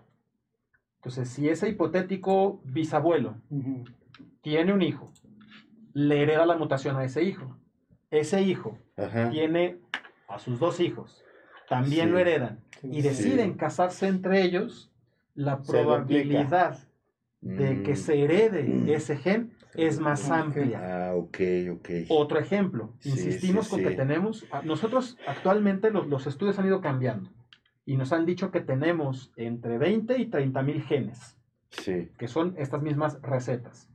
Entonces, también hay estudios que nos dicen que cada uno de nosotros, aunque seamos sanos o cada uno con nuestras comorbilidades, tenemos entre 5 y 6 mutaciones. Pero entre 3.000 genes, a lo mejor el doctor lo tiene en el gen 25, ella en el 225, yo en el 1034 y Paco en el 2600. Ay, Paco. Entonces, siempre. Tenía que ser tantos. Siempre. Entonces, ¿qué pasa si entre cualquiera de nosotros o nuestra misma descendencia tiene emparente y tiene descendencia? Pues que usted tenga de uno, yo tenga de otro, pues no hay mayor problema. Pero ¿qué pasa si Sí, dos sí personas tienen en el mismo. mismo? Entonces, ese es el riesgo, que cuando nos casemos, no, no, quítame la palabra casemos, en cuanto emparentemos y decidamos tener descendencia con algún familiar cercano, necesitaríamos tener la certeza de que no tenemos los mismos genes compartidos. Ahora, ¿hasta dónde? ¿Hasta cuándo? Se dice que un familiar de quinto grado tenemos el mismo riesgo que el de población en general. Entonces, si yo me caso con una prima quinta, mi riesgo es el mismo que si me caso con alguien que va pasando por la calle y listo. Ujú. ¿Cuál es el problema? Evidentemente, padres, hijos, hermanos, primos hermanos, primos segundos, tendremos que alejarnos 5 grados para poder estar medianamente este, con la tranquilidad o la certeza de que no hay mayor riesgo que el de la población en general. Eso a final de cuentas nos sigue dejando mucho un riesgo. Eso también es, y, y de aquí me, me- me pego con, con otro detalle. Muchas veces cuando un estudio de genética obtiene un resultado negativo, nuestros pacientes nos dicen, pues ya la hice, es negativo, no tengo el gen, no tengo el riesgo. Puede haber la, No, la tu riesgo- coincidencia, ¿no? tu riesgo se queda igual que el de población en general. Cáncer de mama. Si una mujer tiene, o más bien, si yo tomo a 100 mujeres al azar de la calle, según nuestras incidencias y las casuísticas, a 10 de ellas les va a dar cáncer de mama. Sí, porque sí. Entonces, A 10. la incidencia de cáncer de mama en la mujer es cercano al 10%, solo por ser mujer. Sí. Si una mujer tiene o se quiere hacer pruebas para BRCA1, BRCA2, una mutación en BRCA1 confiere una predisposición cercana a un 60%. Uf, altísimo. Esto es, si sale una prueba negativa, ¿qué quiere decir? No me fui a cero, me quedé en 10. ¿Por qué? Porque esa persona es mujer. Entonces, algunos pacientes se quedan con la idea de que al obtener un resultado negativo, y el riesgo desaparece. No, el riesgo se iguala al de la población en general y si tiene alguna otra comorbilidad, ahí le vamos sumando. Nuevamente, la invitación a que siempre toquemos la puerta con un genetista para que nos apoye con estos diagnósticos. Elena te, te hacía el comentario de, de- de un caso clínico. Ah, sí. Quisiera que lo comentaras. Sí, sí. Eh, hace poco tuvimos la, la- la experiencia, eh, un, un- un amigo, un conocido nos, nos decía, eh, yo, tengo ese, yo tengo un miedo, entre miedo y tranquilidad, de cuando vaya a tener un hijo, no quiero hacerle pruebas de genética. ¿Por qué? Porque yo a ese niño lo quiero recibir como venga. Ujú. Esto es, si, si su embarazo era un síndrome de Down, decía, yo no quiero saber. ¿Por qué? Porque yo al niño lo voy a querer, lo voy a tener, y no va por ese camino. El, el- el problema, o, o como lo planteamos, fue la siguiente forma. Hasta un 50-60% de los niños con síndrome de Down nacen con un problema en el corazón. Nacen con una cardiopatía El congénita. 100%. Entonces, ¿qué pasa si yo ya sé que ese niño es un niño que viene con síndrome de Down? Exacto. Entonces, aquí no es decisión de abortarlo o no, no nos metemos en esos temas, simplemente es, si yo sé que ese niño viene con síndrome de Down, en la sala de parto, yo tengo al cardiólogo ahí, yo tengo el respirador ahí, yo tengo al cirujano ahí, en dado caso que se necesite hacer alguna corrección. Exacto. Al día de hoy, la medicina está avanzando a pasos agigantados, incluso ya tenemos cirugía fetal. Entonces, si yo sé que ese niño viene con alguna malformación congénita bastante importante, yo puedo tomar medidas. Entonces. Sí. no solamente es decir, viene con síndrome de Down, ah, ok, pues lo voy a abortar o no. No, no significa eso. Significa tener las herramientas necesarias para que en el momento en el que ese bebé nazca, yo tengo todo el equipo ahí y no me tengo que esperar a interconsultar al médico, que el médico se fue de vacaciones, que está de incapacidad. Me tomo las medidas necesarias para que ya esté dentro de la sala momento. desde el primer momento lo tengamos y podamos usar los recursos que tenemos disponibles. No, y que, lo, que deben de saber que su promedio de vida oscila entre los 50 y 60 años máximo. ¿Del síndrome de Down? Sí. Tanto, Eh, pensé que era mucho ¿no? menos. Y, y el, y el problema del síndrome de Down Las mm, cardiopatías. se queda corto, o Hacen sea, cardiopatías porque vas a severas. desarrollar otros síndromes. Hay síndrome leucémico, Claro, o sea, y puede tener, como tú dices, es corta vida, problemas de cardiopatía. hipotiroidismo. Y- Además, exactamente, que va muy hipotiroidismo. asociado. Acabamos de hablar de hipotiroidismo. Sí, sí, sí, Entonces, todo, todo. sí, creo que aquí, aquí la importancia, la, la importancia del tema, hay que entender una cosa. Me pareció muy oportuna la, la pregunta, Roberto, la, el recuerdo de la pregunta, porque estamos acostumbrados, desafortunadamente, a procrear, sin importar bajo qué condiciones, y sobre todo en el campo de la ginecología que de antemano sabemos que si eliges ser madre o padre, tienes que prepararte previamente. No nada más hablando en el aspecto genético, sino hablando precisamente a todos los factores de riesgo ya preexistentes y el grado de comorbilidad, o sea, enfermedades preexistentes que vas cargando de generación en generación y en cualquier momento que se puedan despertar. Que, que no necesariamente se tienen que despertar, pero ocurren la mayoría de las veces. Ahora, cuando hablamos de los riesgos, ¿no? ¿En qué momento va a haber mayores riesgos? Desmiénteme si es así.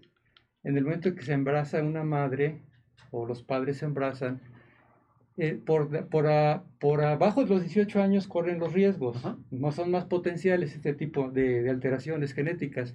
Y por arriba de los 35 años.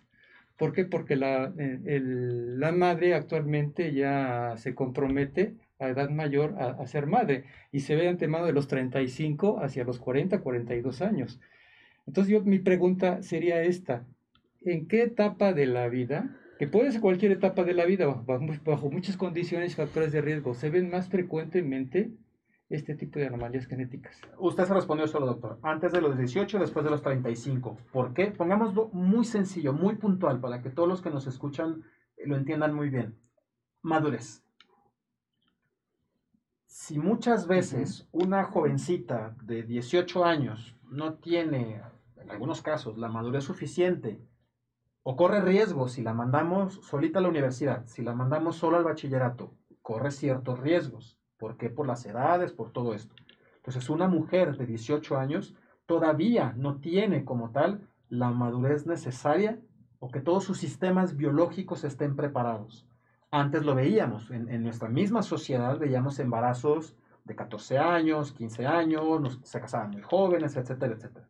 Entonces, lo ideal sería que los embarazos sean planeados. ¿Por qué? Porque si yo planeo un embarazo, yo puedo tomar en cuenta todos los factores de riesgo, todas las comorbilidades alrededor de. Yo puedo dar ciertas eh, coadyuvantes, el clásico ácido fólico. Siempre nos han insistido, Exacto. mujeres embarazadas tienen que tomar ácido fólico. Si la mujer ya se percató que está embarazada y empieza a tomar ácido fólico, ya no le sirvió. ¿Por qué? El ácido fólico favorece Previo. el cierre del tubo neural. El tubo neural se cierra el día 21 de la gestación. Estamos hablando de tres semanas. Cuando una mujer se percata que está embarazada. Difícilmente y no antes de las cuatro semanas. ¿Por qué? Porque es cuando tiene el retraso en su menstruación, porque es cuando empieza a sentir ciertos cambios. Entonces, generalmente una mujer sabe que está embarazada. Si bien nos va, cuatro semanas. El tubo neural ya se cerró. Entonces, el ácido fólico es preconcepcional, son tres meses antes y durante todo el embarazo. Entonces, esta parte de, de- de conocer o desde antes poder tener el diagnóstico es, es la decisión, perdón, del embarazo Sí. es lo ideal. Y como tope hacia arriba, no es que tengamos un tope, llamémosle biológico, tenemos un tope estadístico. Sabemos que mujeres que se embarazan por arriba de los 35 años, su riesgo brinca, su riesgo incrementa. Vamos nuevamente a ponerlo muy sencillo. 100 mujeres que se embarazan a los 30 años, una tiene un bebé con algún problema. 100 mujeres que se embarazan a los 31 años, 1.5 tienen problemas. Cuando tenemos una mujer de 36 años, el riesgo ya brincó a 10. Entonces, el brinco estadístico se da en los 35 años. Por supuesto que podemos tener mujeres de 28 años que tengan hijos con síndrome de Down. Claro, Por supuesto que podemos tener mujeres de 40 años con hijos sanos. claro. Aquí más bien es el brinco estadístico se da a los 35 años, que es cuando, y como comunidad científica, decimos una mujer ya tiene una edad materna de riesgo. Una edad materna por arriba de 35 años se considera de riesgo por estas cuestiones estadísticas. Sí. Para el varón son 40 años, pero son para otro tipo de enfermedades. La mujer son los 35 años para alteraciones cromosómicas, trisomía 21, que es el síndrome de Down, trisomía 18, trisomía 13, síndrome de Turner, algunas otras cromosómicas. Y fíjate que hablábamos de, de sexualidad en, en condiciones especiales y veíamos que, que las chicas de, de síndrome de Down son muy fértiles y tienen una sexualidad muy activa y que era un problema social muy importante y que había que cuidarlas y que había que entrar en un programa de, de de, de Planificación, planificación, porque ¿qué hace un niño con otro niño? O sea, Claro. embarazada. Ah, Y sí. que, y que vemos muchos problemas de que las embarazan. Hay que dejar también algo que- muy claro. que abusan. Los pacientes con síndrome de Down son pacientes fértiles. Incluso el varón. ¿Cuál es el problema? Sí, y, muy, Sí. y, y- y- y es muy común que sean abusadas. Claro, Sí. Desafortunadamente. Porque hablábamos de, de- de- de la sexualidad en gentes con discapacidades el ¿no? abuso. Ajá. en general, Sí, pero los que más entran en esto son los de síndrome de Down. mira. Sí, sí. Sí, y, y- e insisto, son, son pacientes fértiles Y, por ejemplo, muchos ellos- problemas. Como, como son gente muy cálida y eso, Gracias. lo ven así como, sí. como una cosa, pues tú que ves el terreno de la psicología, pues lo ven así como un juego y eso lo Es ven muy natural. exactamente. Sí. Y dentro de ello, las embarazan. Que ahí cabría también mucho la educación hacia ellos. A veces creemos que los síndrome de Down no pueden comprender ciertas cosas. Yo que he trabajado en ese área, son de los que más me ayudó. O sea, un tiempo estuve en una casa hogar con personas discapacitadas. Y entonces el síndrome de Down, eh, todos los, los chavitos que tenían síndrome de Down, para mí eran mis manos derechas. Esos son los que tienen más capacidades, que los que te comprenden más cosas. Lo que pasa es que de pronto nosotros mismos los limitamos como sociedad y no los entrenamos en estos temas tan básicos eh, que, que sí los a, a todo el mundo en la secundaria que la plática de sexualidad y tal y, y a veces con ellos como que los dejamos de lado no y son bien capaces son bien capaces entonces también ahí volvemos al tema cultural no y de la educación que mencionábamos en un inicio no también este Hay un buen meter esta parte de Sí, sí, sí. pues de que tienen que también saber cuidarse y limitarse y poner ciertas este, reglas, ¿no? Son bien capaces. Hay un buen de preguntas, perdón, vamos a... Sí, mira, aquí está. Si en la familia de mi esposa existe historial de diabetes y en la mía cáncer de tiroides e infartos, ¿qué tantas posibilidades existen que mi hijo desarrolle alguna de estas enfermedades? Fer. Ok, son, son varias cosas al mismo tiempo. Ajá. Voy a tomar una y ahorita Sí, desgranamos las demás. Sí, el, el- Cáncer de tiroides. Ajá, El doctor no me dejará mentir. El cáncer Sí. de tiroides más frecuente es el tipo papilar. ajá. Es un cáncer bastante amigable, pongámoslo entre comillas, bastante benigno, no tenemos Sí. mayores problemas. Tenemos la contraparte, el cáncer medular de tiroides. El cáncer Ajá. medular es un cáncer muy agresivo. Sí. Entonces, la primera pregunta, y aquí justo la orientación del médico genetista iría a lo siguiente. ¿Qué tipo de cáncer de tiroides es? Si me contesta, es un cáncer papilar de tiroides, no habría mayor inconveniente, no hay mayor riesgo. Sí. Si me dicen es un cáncer medular de tiroides, incluso tenemos guías clínicas que nos indican que dependiendo de la mutación, en dado caso que lo encontremos, este es un gen que se llama el gen RET, RET. Si encontramos mutaciones en el gen RET, dependiendo cuál sea, incluso tenemos que quitarle a la, la tiroides al niño antes de los cinco meses.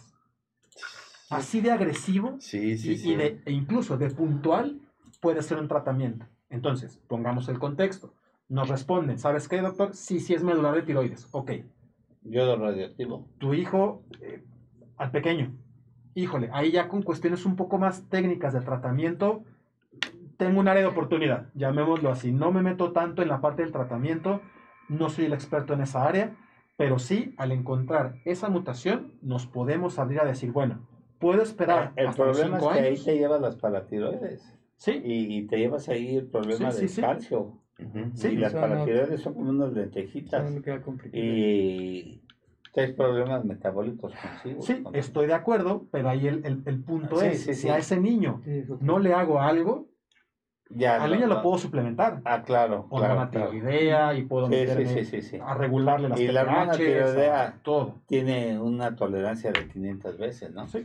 Entonces sí. Entonces, de ahí, con el de tiroides, nos preguntan, eh, diabetes. Hay un tipo de diabetes que sí es 100% genética, que es la diabetes que conocemos como diabetes tipo MODI. La diabetes tipo MODI es una diabetes Mellitus tipo Sodas, 2, diabetes Young, una diabetes tipo 2, pero que se presenta en pacientes jóvenes. obesos. Si tienen un componente genético muy importante, si estamos hablando de ese tipo de diabetes, sí existe un riesgo, hasta de un 50%. Si es diabetes tipo 2, también tiene un componente genético, pero este es multifactorial. Aquí sí tengo cosas que hacer. Dieta, ejercicio, no ser sedentario, todo lo que hemos platicado y lo que muchas veces como médicos insistimos hasta el cansancio. En pocas palabras, portarnos bien. Y creo que mencionaba también algo de colesterol, o si no, pues ya metí yo solito el gol. Ajá. Una de las enfermedades genéticas más frecuentes son los problemas de colesterol. Sí. Errores inaptos, ¿no? Entonces, sí, sí, puede, sí puede existir. Incluso hay, hay una, una enfermedad que se conoce como hipercolesterolemia Esterolemia familiar. Familiar. Sí. Hay tres genes muy bien prescritos, muy bien establecidos, que también podemos eh, tener eh, como datos muy puntuales. Y para que, para que nos demos una idea, los niveles de colesterol normales para los que no sean profesionales de la salud, hasta 200. Si tenemos 240, 250, 300, es una hipercolesterolemia, llamémosle normal. Cuando vemos 600, 700, 800 900. miligramos sobre decilitro, es nuestro factor de riesgo, nuestro foquito rojo Sí, para decir, que, este es hereditario contra los y demás. que la aterotrombosis es el factor de riesgo número uno para el infarto. Por supuesto. Aquí Denis Melikov dice, me quedé con duda de lo que quería decir el doctor Vázquez sobre la fertilidad en casos Down. Los niños con Down son 100% fértiles. Y muy Son fértiles. ¿eh? 100% fértiles. ¿Cuál es o, o- o- o por qué se cubre un poco esto? Los varones con síndrome de Down tienen un problema que se conoce como hipotonía central. La hipotonía central, el tono es lo que me permite a mí tomar un vaso, eh, no estar todo eh, como muñequito de trapo. Los niños con síndrome de Down tienen una hipotonía central. Ujú. ¿Qué, qué, qué problema tiene o a qué conlleva que tienen problemas con la erección? Entonces, no es que sean fértiles biológicamente hablando, son, son infértiles, llamémosle mecánicamente, no pueden lograr tener una erección, por lo tanto, un varón con síndrome de Down es difícil que O sea, pueda embarazar a una persona. Pe- pe- preguntándote al respecto de lo, de lo mismo también lo que comentaba acá y Roberto te, te preguntó en la pregunta del público, son la, la trisomía tiene la característica de que está respetado el, el gen que nos da el sex- este, la sexualidad, la- el X y la Y. Ajá. El problema está en que está asociado una Trisomía. triple, un, un triple cromosoma, no tanto en el aspecto sexual. Por eso es que pueden procrear. Esa es mi pregunta. Sí, va por ahí. Y por ejemplo, fu- funciona de esta forma. El- nosotros tenemos esta información genética, los genes están almacenados en libros, esos libros los llamamos cromosomas. Tenemos cada uno de nosotros, si somos sanos, 46 cromosomas. Del 1 al 22 se numeran con numeritos y los últimos dos es X y Y o XX. Se tiene que preocupar. La trisomía 21, síndrome de Down, es que yo tengo un cromosoma 21 extra. Tengo tres. Entonces, ¿qué pasa con los, los, los pequeños con síndrome de Down? Que esa dosis extra, ese tercer cromosoma, puede predisponer a ciertas enfermedades. Sabemos que en el cromosoma 21 existen genes que codifican para proteínas beta-amiloide. Sabemos que el beta-amiloide está asociado con Alzheimer, por lo tanto, podemos observar un aumento de casos de síndrome de Alzheimer en pacientes con síndrome de Down. Entonces, como vamos o como podemos ir siguiendo esos pequeños datos, ahora, de la mano con lo que el doctor también comentaba, la sobrevida al día de hoy de los pacientes con síndrome de Down se ha ido incrementando. Entonces, en vez de ya solamente ver los niños con síndrome de Down con hipotiroidismo y cardiopatías congénitas, ya estamos viendo problemas más del adulto. Entonces, cada vez vamos a ver más pequeños o, o individuos con síndrome de Down que también padecen Alzheimer. ¿Por qué? Porque Uy. tienen una dosis extra A- Agregarle de la calidad de vida, 21. el, el sobrepeso, el síndrome metabólico, Ah. llamamos la Que, que diabetes, que tiene el Down a ser obeso Sí, Sí. por la cuestión del tiroides. Sí, y la talla baja. El Sí, sobrepeso, sí, también si- problemas... si, lo ven, no vemos tantos pacientes con síndrome de Down con una talla eh, alta o al menos que logren la talla blanco familiar. Por eso es que pueden detonar con problemas de tipo oncológico, o sea, de cáncer. Sí, eso es un poco más en etapas tempranas. En etapas tempranas sí observamos sobre todo leucemias y vemos algo curioso. Los pacientes con síndrome de Down tienen cierta protección a tumores sólidos. Estamos hablando, por ejemplo, de leucemias. Las leucemias, pues son, es, tejido, al final sí es tejido, pero es un tejido eh, líquido, llamémoslo así. Eh, Los niños con síndrome de Down sí tienen predisposiciones a un síndrome mielodisplásico, algunos tipos de leucemias mieloides, pero tienen cierta protección a tumores sólidos. También vemos esa contraparte. Ahí cómo podemos hipotetizar que algo en el cromosoma 21 nos está ayudando a proteger contra tumores sólidos. Digamos, desde esa perspectiva, pues no todo es malo.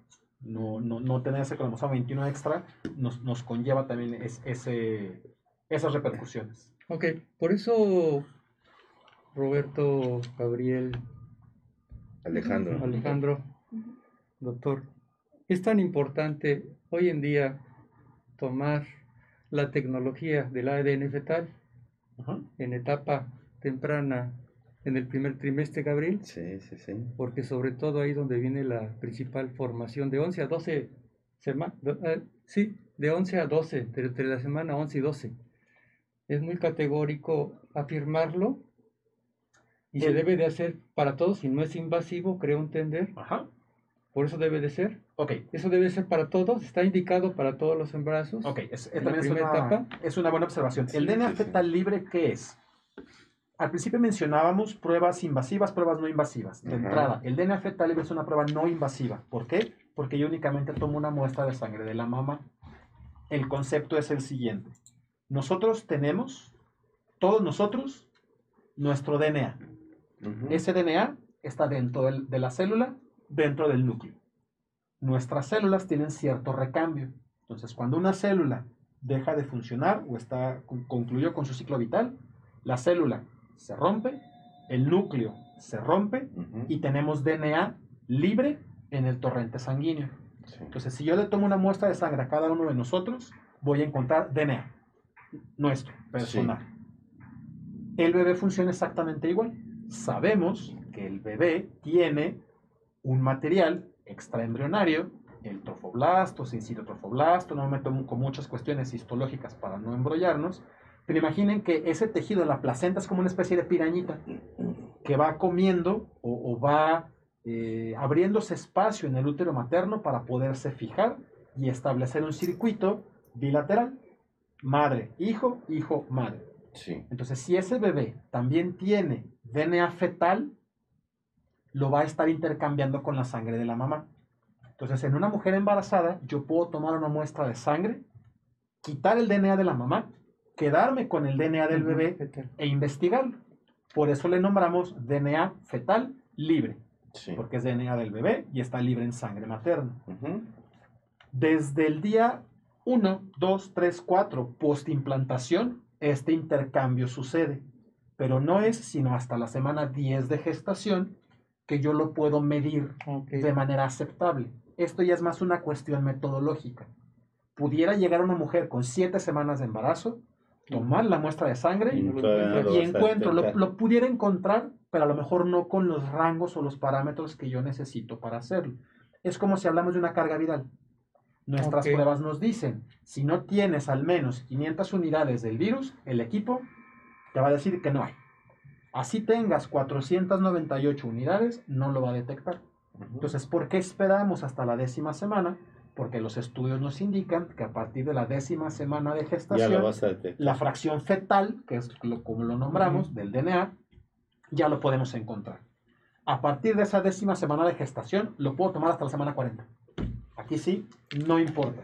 Evidentemente, cuando tiene una mayor utilidad, Es la mientras más temprano lo haga. semana ¿Por 10, qué? 11. Porque Ok. yo puedo tomar las medidas, lo que yo quiera. Puedo tomar las medidas eh, de hacer una terminación del embarazo, puedo tomar las medidas eh, de hacer una cirugía fetal en caso que sea necesario, puedo tomar medidas de tener al cardiólogo, como mencionábamos, dentro de la sala.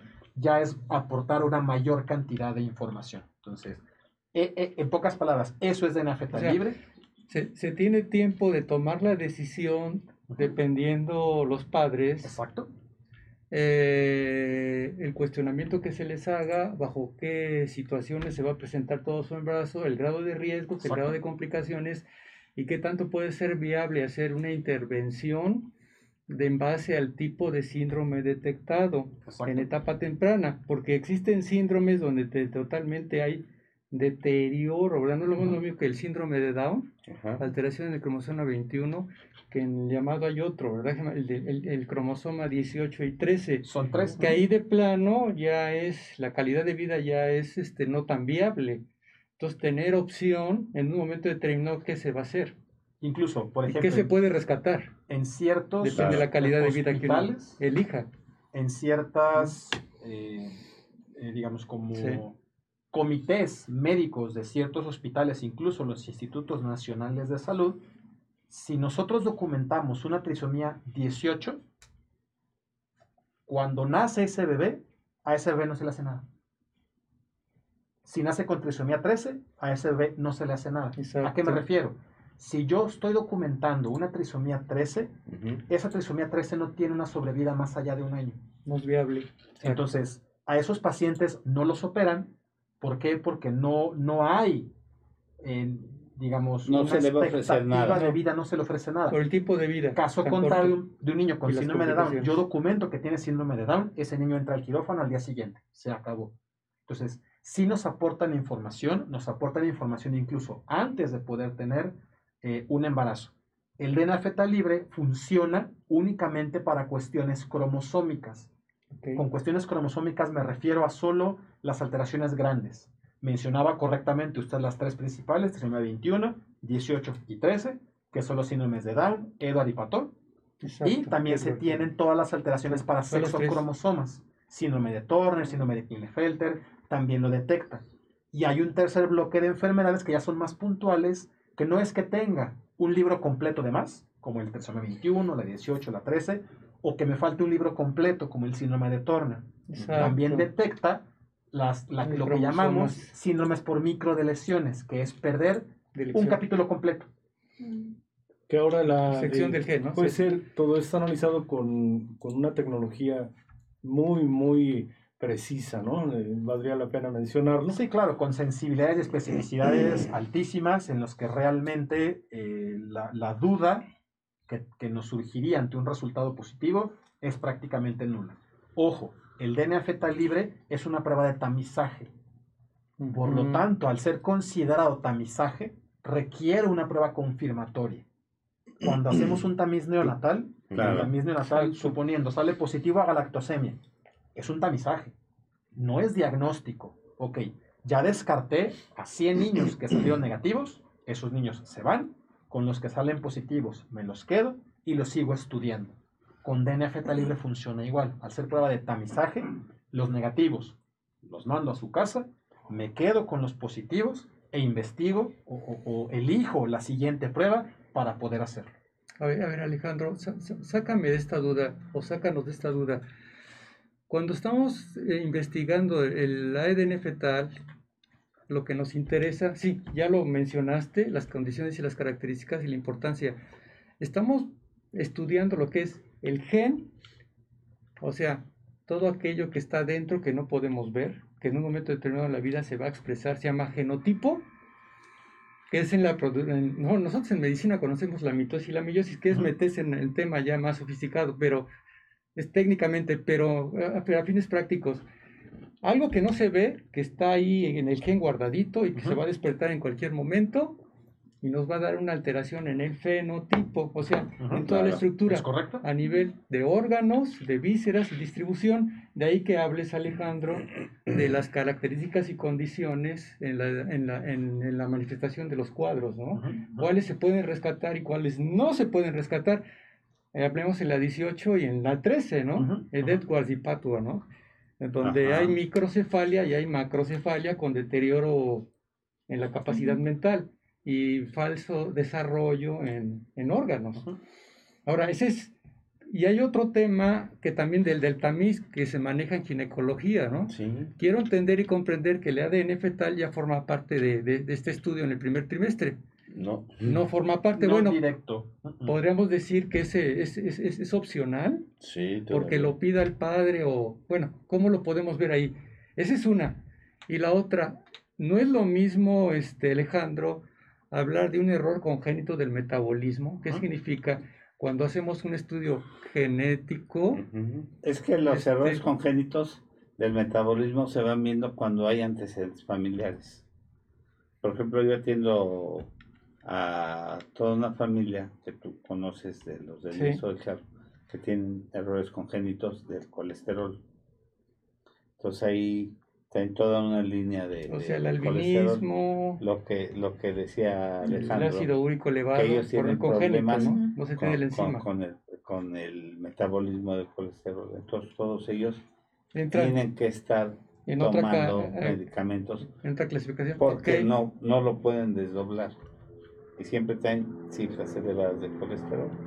Entonces, si tú no los estás previniendo, esos pacientes se van a infartar o van a tener otro tipo de problemas. Pero eso ya lo vamos a ver en etapa ya de desarrollo ya dejan- cuando naciste. No que eleven el colesterol, sino de los factores de riesgo aterotrombóticos que tienen. que pueden estar asociados. Pero por eso me, pareció Factores muy elevados. me pareció interesante esto. Sí. sí, sí. La doctora Maru estaba haciendo una pregunta para, para Gabriel. Sí, mira, este, pues saludos a la doctora Maru, también colaborado en nosotros. Dice, buenos días, les mando un fuerte abrazo, amigos. Pregunta de Ana. Tengo un embarazo de 37 semanas y tengo como dolores que se me pone dura mi panza. No es fuerte, ¿me tengo que preocupar? Bueno, Ana, estás al final del embarazo, probablemente son contracciones iniciales, contracciones de Braxton que... Hicks. Exacto, de Braxton, Hit- de Braxton Hits. Entonces, eh, lo que tienes que hacer es este, ver qué tan regulares son. Es decir, si están cada hora, es momento de avisar a tu ginecólogo, es momento de acudir al hospital. Pues sí, ya puede Si ser están- ¿no? Exacto, pueden ser inicios ya del trabajo de parto. Si están cada 8 o 10 horas, no hay de qué preocuparse. Entonces empieza a marcar cada cuánto están.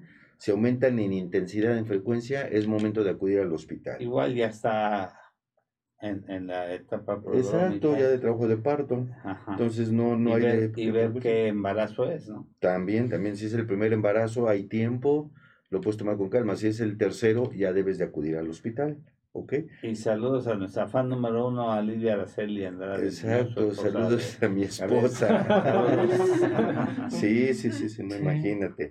Yo, yo quisiera preguntarle una cosa a Alejandro. Sí, Eh, ¿Te acuerdas que, que en Imagen Televisión hicimos, eh, hablamos algo de síndromes genéticos y, y tocamos una cosa que, que sí es muy importante y, y- y quisiera preguntarle sobre gemelos? Ah, ese era el, Siempre Sí, era- en los un gemelos tema también.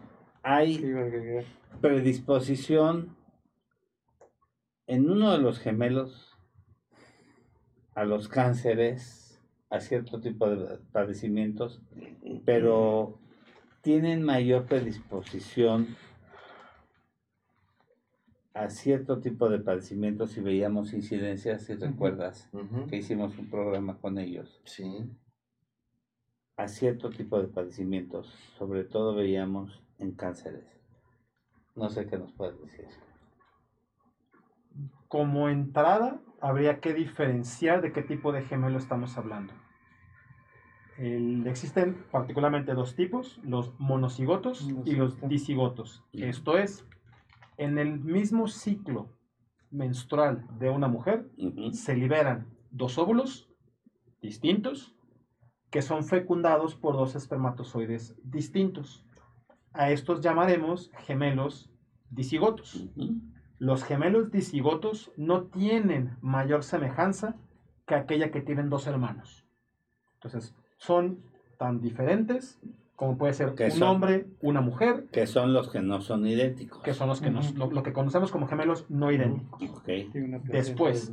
Ahí, digamos, ese campo de estudio lo desechamos. ¿Por qué? Exacto. Porque simplemente son dos hermanos que compartieron el útero en el mismo tiempo. ¿A qué me refiero? Que la mamá tuvo alguna enfermedad en ese momento, se dio algún golpe, alguna deshidratación, compartirán como tal ese problema. De ahí en más, son dos hermanos totalmente distintos. sí, Siguiente escenario, tenemos un óvulo, ese óvulo es fecundado por un espermatozoide, en algún punto del desarrollo de ese embrión se separan. Esos dos cigotos, que es como le vamos a nombrar, son idénticos o deberían de ser idénticos. sí, Por lo tanto, a ellos conocemos como los gemelos idénticos. Entonces, enfoquémonos en ellos. Muchas de los estudios o las pruebas de genética se hacen en gemelos. ¿A qué me refiero? Nacen dos individuos con el mismo, eh, con los mismos antecedentes genéticos. A uno lo pongo en unas circunstancias, a otro lo pongo en otras circunstancias y observo cómo se desarrolla.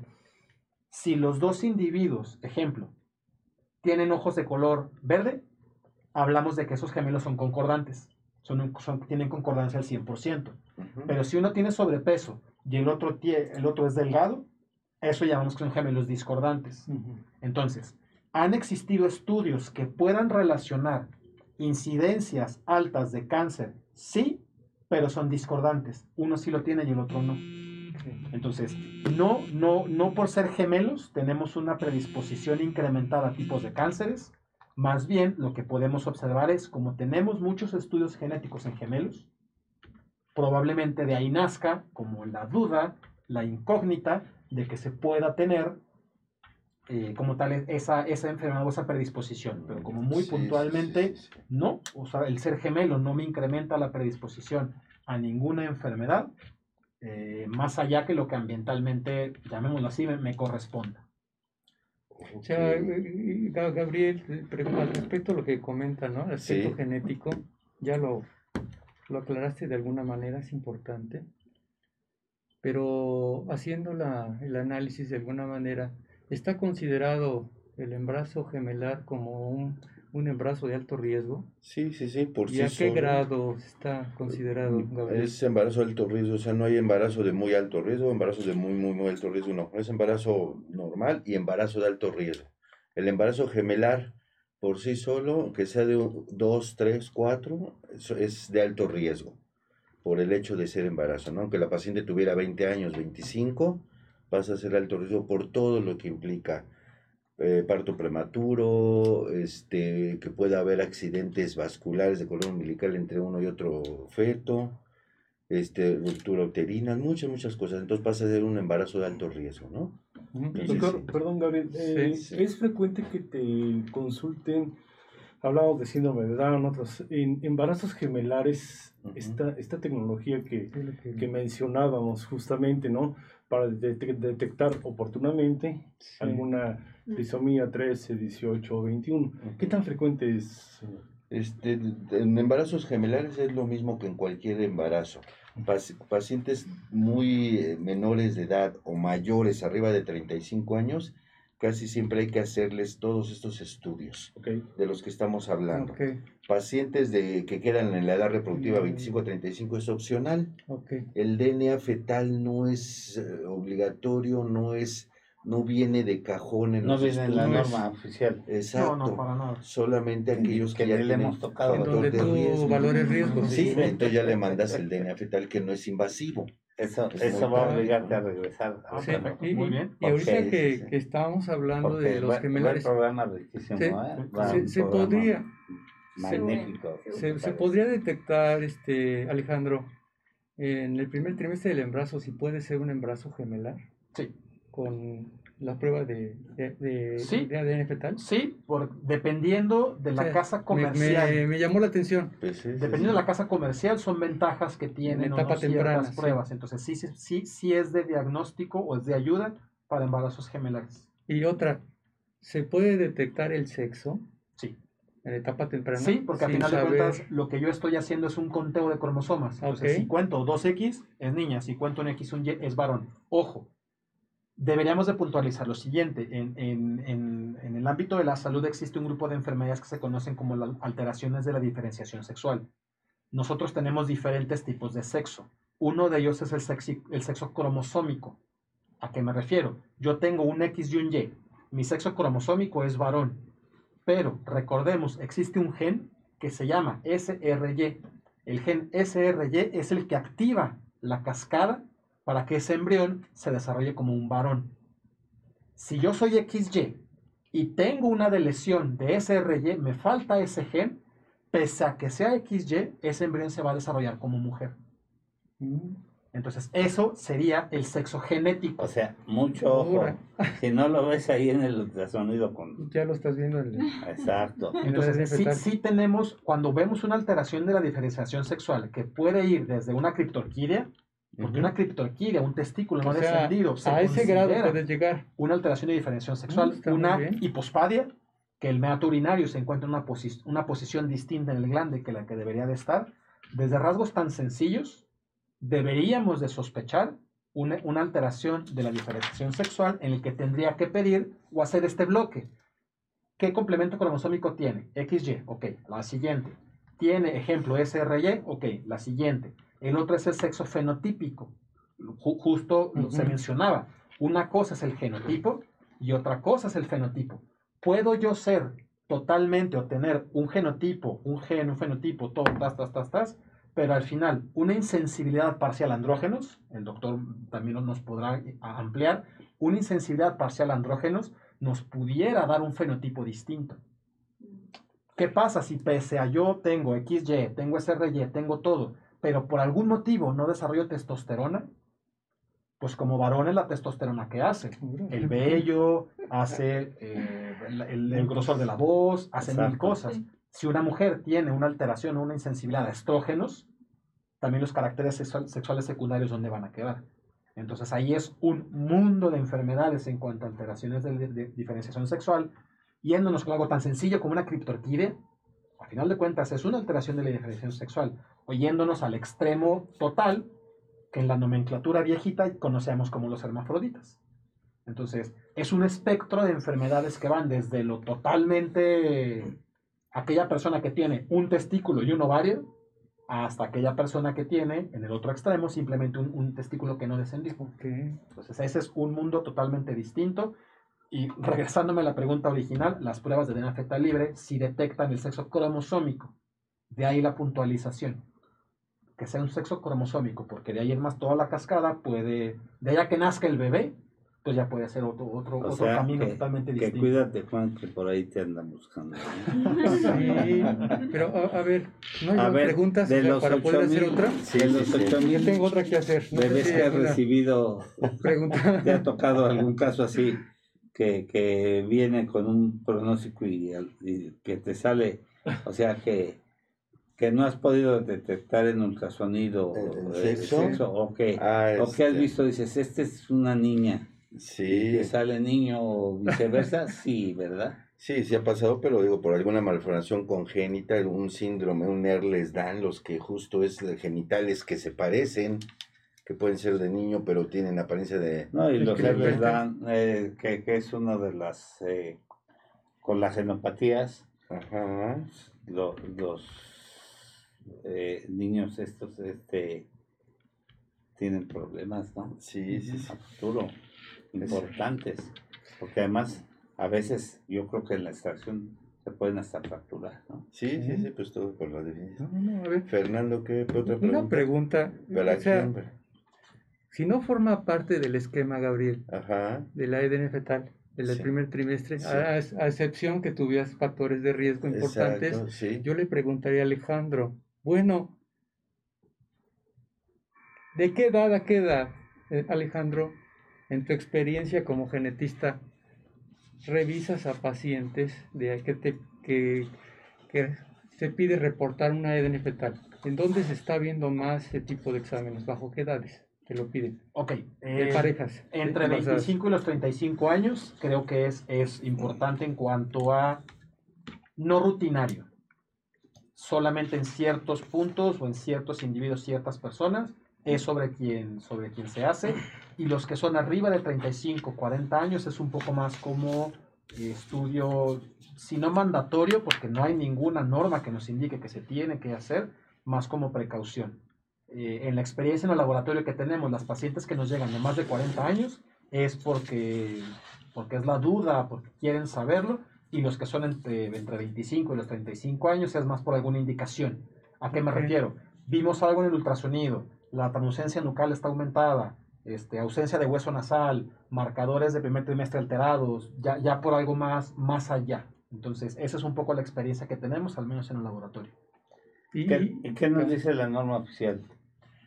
Eh, ahorita la norma se quedó en cuanto a DNA fetal, mm, está ausente. Más bien, ¿qué pudiéramos tomar? Algunas normativas internacionales, la ACOG, que es el Colegio Americano de Ginecología y Obstetricia, ya nos dice que cualquier mujer puede ser sujeto a tomar esta prueba y que incluso la angustia materna es motivo suficiente para poder hacer el estudio. ¿A qué me refiero? La mamá está ansiosa, quiere saber, eh, por ahí le tiene alguna duda, sería motivo suficiente como tal para hacerlo. Entonces la ACOG, el ACOG nos dice a quien sea, se le puede hacer, no hay restricciones, pero sí las indicaciones son como el doctor nos indica, a aquellos que tengan factores de riesgo y no se hace como rutina. No, para que también si alguien que nos escucha está embarazada, no quiera salir corriendo a buscar un NFTA libre porque no le va a dar información eh, a lo mejor que pueda utilizar, la puede sacar de contexto si es que llega a obtener algún tipo de resultado positivo. Híjole, entonces esto, esto suena así ya muy futurista, ¿no? Cuando te- te tienes tu encuentro con la relación de pareja, ¿no? Y dices, ¿me enseñas tu cartilla de vacunación? A ver, ¿aquí estás vacunado? O simplemente, a ver, ¿me enseñas tu, tu, aspecto genético? A ver, ¿cómo vamos decimos, a seguir más adelante? Caras vemos, genes no sabemos. Casi, casi, ¿no? Se En ese caso nos llaman. Se está convirtiendo en esto, ¿no? No, yo, yo creo que lo, lo, Que lo obsesión, importante ¿no? aquí es Tampoco. la cuestión cultural, lo que Cultural, decía educación, ¿no? Elenita, es muy importante eh, la educación, ¿no? Cuando se tiene educación, y sobre todo aquí, educación para la salud, y, y estudiar bien a tu paciente. Hay muchos pacientes que, que dicen, no, es que no voy con ese doctor. Me manda puras medicinas caras o me manda muchos estudios. Y pues dije, pues mire, aquí hay uno de similares aquí a la vuelta y por 50 pesos sale con su bonche de medicinas. Vaya, pero pues lo ve 20 veces y, y regresa. porque la resultante pues sigue siendo pues mala. Entonces, piénsenlo, que lo piensen los pacientes. Eh, la calidad no está peleada con la salud. Y, y las cosas buenas pues tienen que tener un costo, ¿no? Este, hijo, casi se termina el programa. Antes de que termine, por favor, este, Alejandro, Elena, ¿nos pueden dar sus redes sociales? ¿Dónde los Ya, pueden ya, ya las tenemos anotadas. ¿Ah, ya? sí. Que ya están, este, Sai. Pero que los mencionen porque Ah, que Ah. los mencionen, porque pues qué tal si no los ven, qué tal si van escuchando. Sí, ¿dónde, dónde das tu consulta, este, Elena. Alejandro, Elenita? Bueno, yo les doy dos redes sociales. eh, nos pueden seguir en Facebook en Quest Diagnostics México. Ahí pueden encontrar eh, todo lo relacionado con el laboratorio, la- las pruebas de DNA fetal libre, pruebas también de rutina que puedan encontrar. En Instagram nos encuentran como Quest-Diagnostics MX. También nos pueden seguir ahí a través de las redes sociales para que tengan toda la información necesaria. Se les repito, Facebook Quest Diagnostics México es como una fanpage que nos, puede, nos pueden seguir. Y en Instagram, Quest-Diagnostics MX. Ya ves, fanpage. No soy el único que pronuncia bien el inglés. Pero en Twitter no me sale como. Eso Todavía me falta trabajarlo. Una pregunta más. Sí, sí. No, sí, todavía tenemos. Sí. este, Como dos Pero minutos. Elenita no dijo. Ah, bueno, sí, tiene, le falta tiene su consulta en la ya ves. Fernando. Sí, en Disculpa, la colonia disculpa, Escandón. Por favor, dinos ¿Qué dónde me estaba está. pasando? No te preocupes. ¿Dónde estás, En la colonia Escandón, para servirles. Este, ahí está la consulta clínica de psicología y también se hace asesoramiento de la parte de medicina genética. Pero, pero me decías que, que trabajas un programa de, de algo en especial. Que trabajas. Ah, la- el, bueno, el lugar se llama Desarrollo Dinámico y la corriente con la que trabajamos es terapia breve sistémica, que se trata de implementar cosas como más prácticas y rapiditas para resolver. De pronto Ah, tenemos ok. esta idea de la terapia que es muy, muy larga. Exacto. Y este, y bueno, ahí tratamos de eh, atender las cosas un poquito de manera más práctica y Sí. bueno, asociada con el tema médico, que es súper importante porque a veces tenemos esta idea de que todo lo psicológico es A- ambiental A y ver nada si yo más. entiendo y- como terapia gestal, cerrar círculos. ¿O estoy Eh, equivocado? No, no es lo mismo que la terapia Ah. gestalt, Ujú. eh, digo, la conocemos, la entendemos, pero la terapia breve trabaja mm, Soluciones. soluciones, exactamente. De hecho, hay una corriente muy similar que se llama terapia de soluciones. Eh, para ponerlo en términos médicos, a lo mejor eh, la terapia breve se utiliza para temas que se pueden resolver con medicamentos y hay otras terapias que ya se te cuenta que es la operación, ¿no? Sí. Entonces esto es como algo rapidito. ¿Nos puedes para- recomendar algún texto para orientarnos sobre Sí, esto? claro que sí. El autor de el doctor Giorgio Nardone, él tiene muchos libros al respecto y la verdad que son muy ¿Cómo buenos. se Te- llama? Giorgio. Giorgio con G. Giorgio Nardone es este uno de los fundadores que especializó la terapia porque él salió de la terapia breve este, Sí. sí, de la terapia breve de soluciones, perdón. ¿Cómo se llama el tema? Eh, ¿Terapia breve? terapia breve, sí. Sí, Y hay muchas áreas, ¿no? Ansiedad, anorexia, fobias, o sea, ahora sí que ya dependiendo del, del tema que quisieran ¿Cuál es la editorial que, de la que escribe, sabes? Ay, no te sabría decir. Bueno, te, te agradecería mucho que, que nos las pasara con, con nuestra productora. Claro, para que claro la que sí. pudiéramos anunciar, ¿no? Sí, claro que Pues sí. Nos ayudarías mucho porque seguramente te están escuchando mucha gente Mm, y ha sido un programa pues eh, muy bueno y, y después convidarte a que estés con nosotros, ¿no? Claro que sí, con mucho Y gusto. que Y porque te lo traes ahora. No, no, no. ¿Y qué crees que, que cuando yo vi este que el programa original era diagnóstico de última generación en embarazo, dije, mucho tiempo, dos horas para... ¿Y, y qué crees? Ni hemos tocado el tema con Alejandro y esto nos está invitando a que a que tengamos este eh, Alejandro nuevamente y convidarte el día que hagas un programa de lo que haces. De Claro terapia y, breve. y- y de terapia breve Sí, y, y que si tienes algún este colaboradores en esto, sí, pues porque nos encantaría, porque eso es muy importante, fíjate, ahorita la gente después de la pandemia está necesitando mucho esto. Ujú, sí, Sí, sí. sí, sí. Sí, ha Aquí, aquí aunque Iscalti viene mucho con nosotros, tenemos tanatólogos, tenemos psicólogos, pero este es un tema que ahorita apremia Sí, Exacto. sí, sí, sí, y nos encantaría que después aceptaras una invitación. Claro que sí. Dice, eh, pregunta a Denise Melkov que si tien- atiendes a pacientes en línea para la gente foránea. Sí, sí, sí, sí. Entonces, Certificada para dar la terapia en línea, por cierto. porque, magnífico. digo, no es nomás Entonces sí atiende, ya, eh, ya pusieron tus teléfonos, creo, ¿no? Sí, en pantalla ya aparecieron. Sí, no sí, sé sí. si llegan los mensajes, sí llegan los mensajes, Denise Melkov. Ya te pusieron el teléfono de, de Elenita. Perfecto. Ah, pues es que es, es tu hermana, Es mi Denise. hermana, sí. Sí, este. Ella es mi fan número uno. ¿no? Sai Doctor, está mandando un mensaje. Solamente, ¿De qué, si, me permite, nada más recordarles que eh, en Quest Diagnostics, amigos, eh, Radio Escuchas, tenemos eh, más de 30 eh, centros de atención a pacientes, Gabriel, Ajá. y eh, también eh, tenemos ofertas toda la semana de algunas pruebas, check-ups básicos, y por supuesto, eh, pueden marcar al 55 41 60 77 77 para eh, cualquier tipo de, de análisis clínico. Estamos a sus órdenes y gracias por el espacio. ¿Cuáles son las pruebas de cajón que recomiendan eh, para, pues ya, ya, ya lo, dijiste, ¿no? Eh, para los, este, para los pacientes que tienen antecedentes de alto riesgo, ya, ya lo habías mencionado, yo creo que Sí, ya lo.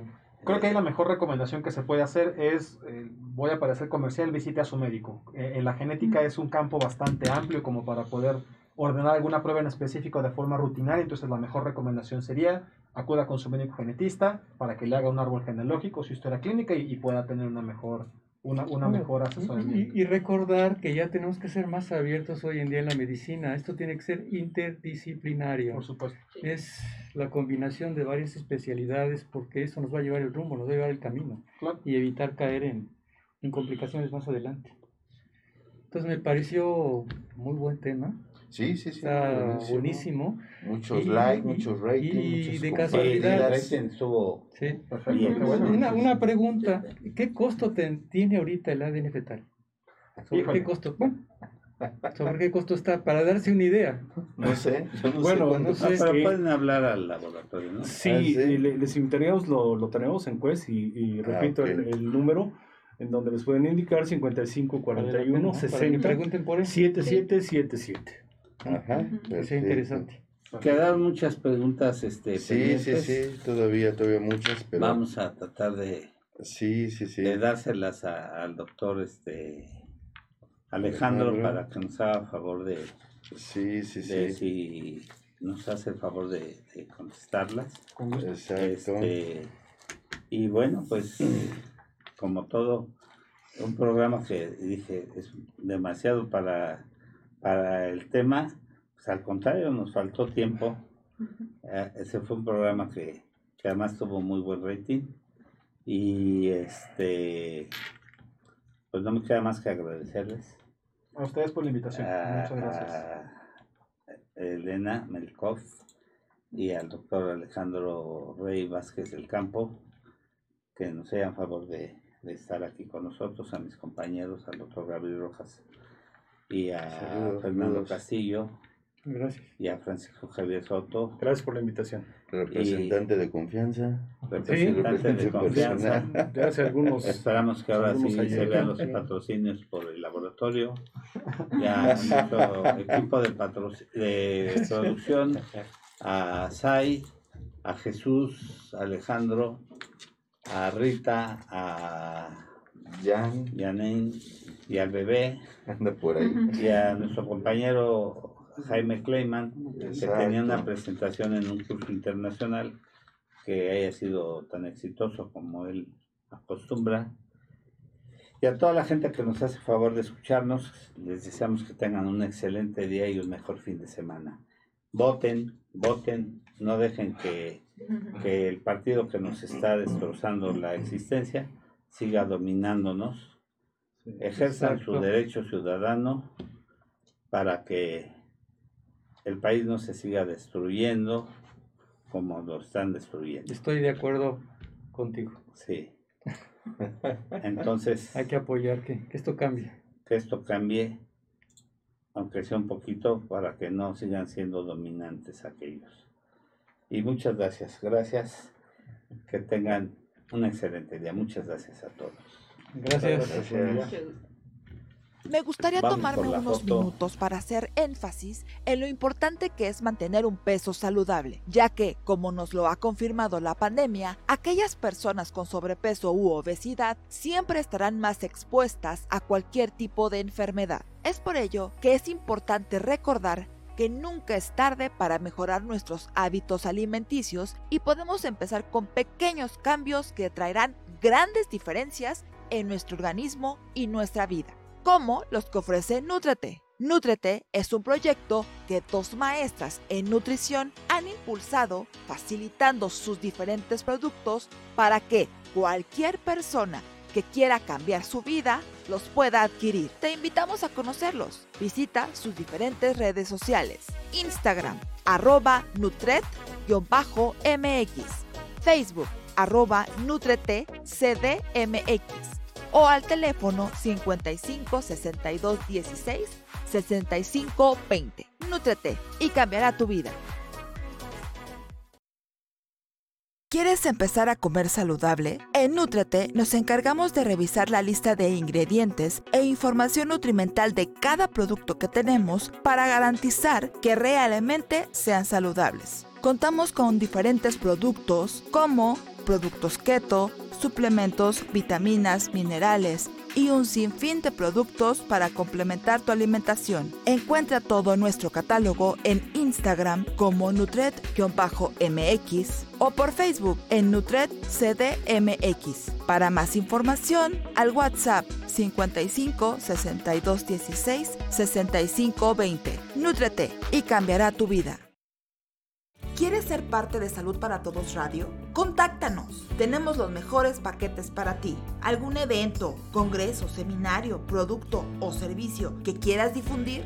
Dinos y te asesoramos. WhatsApp y Telegram al 55 1242 3575 o visita www.zrproducciones.com.mx. Sé parte de la mejor mesa de médicos en la web.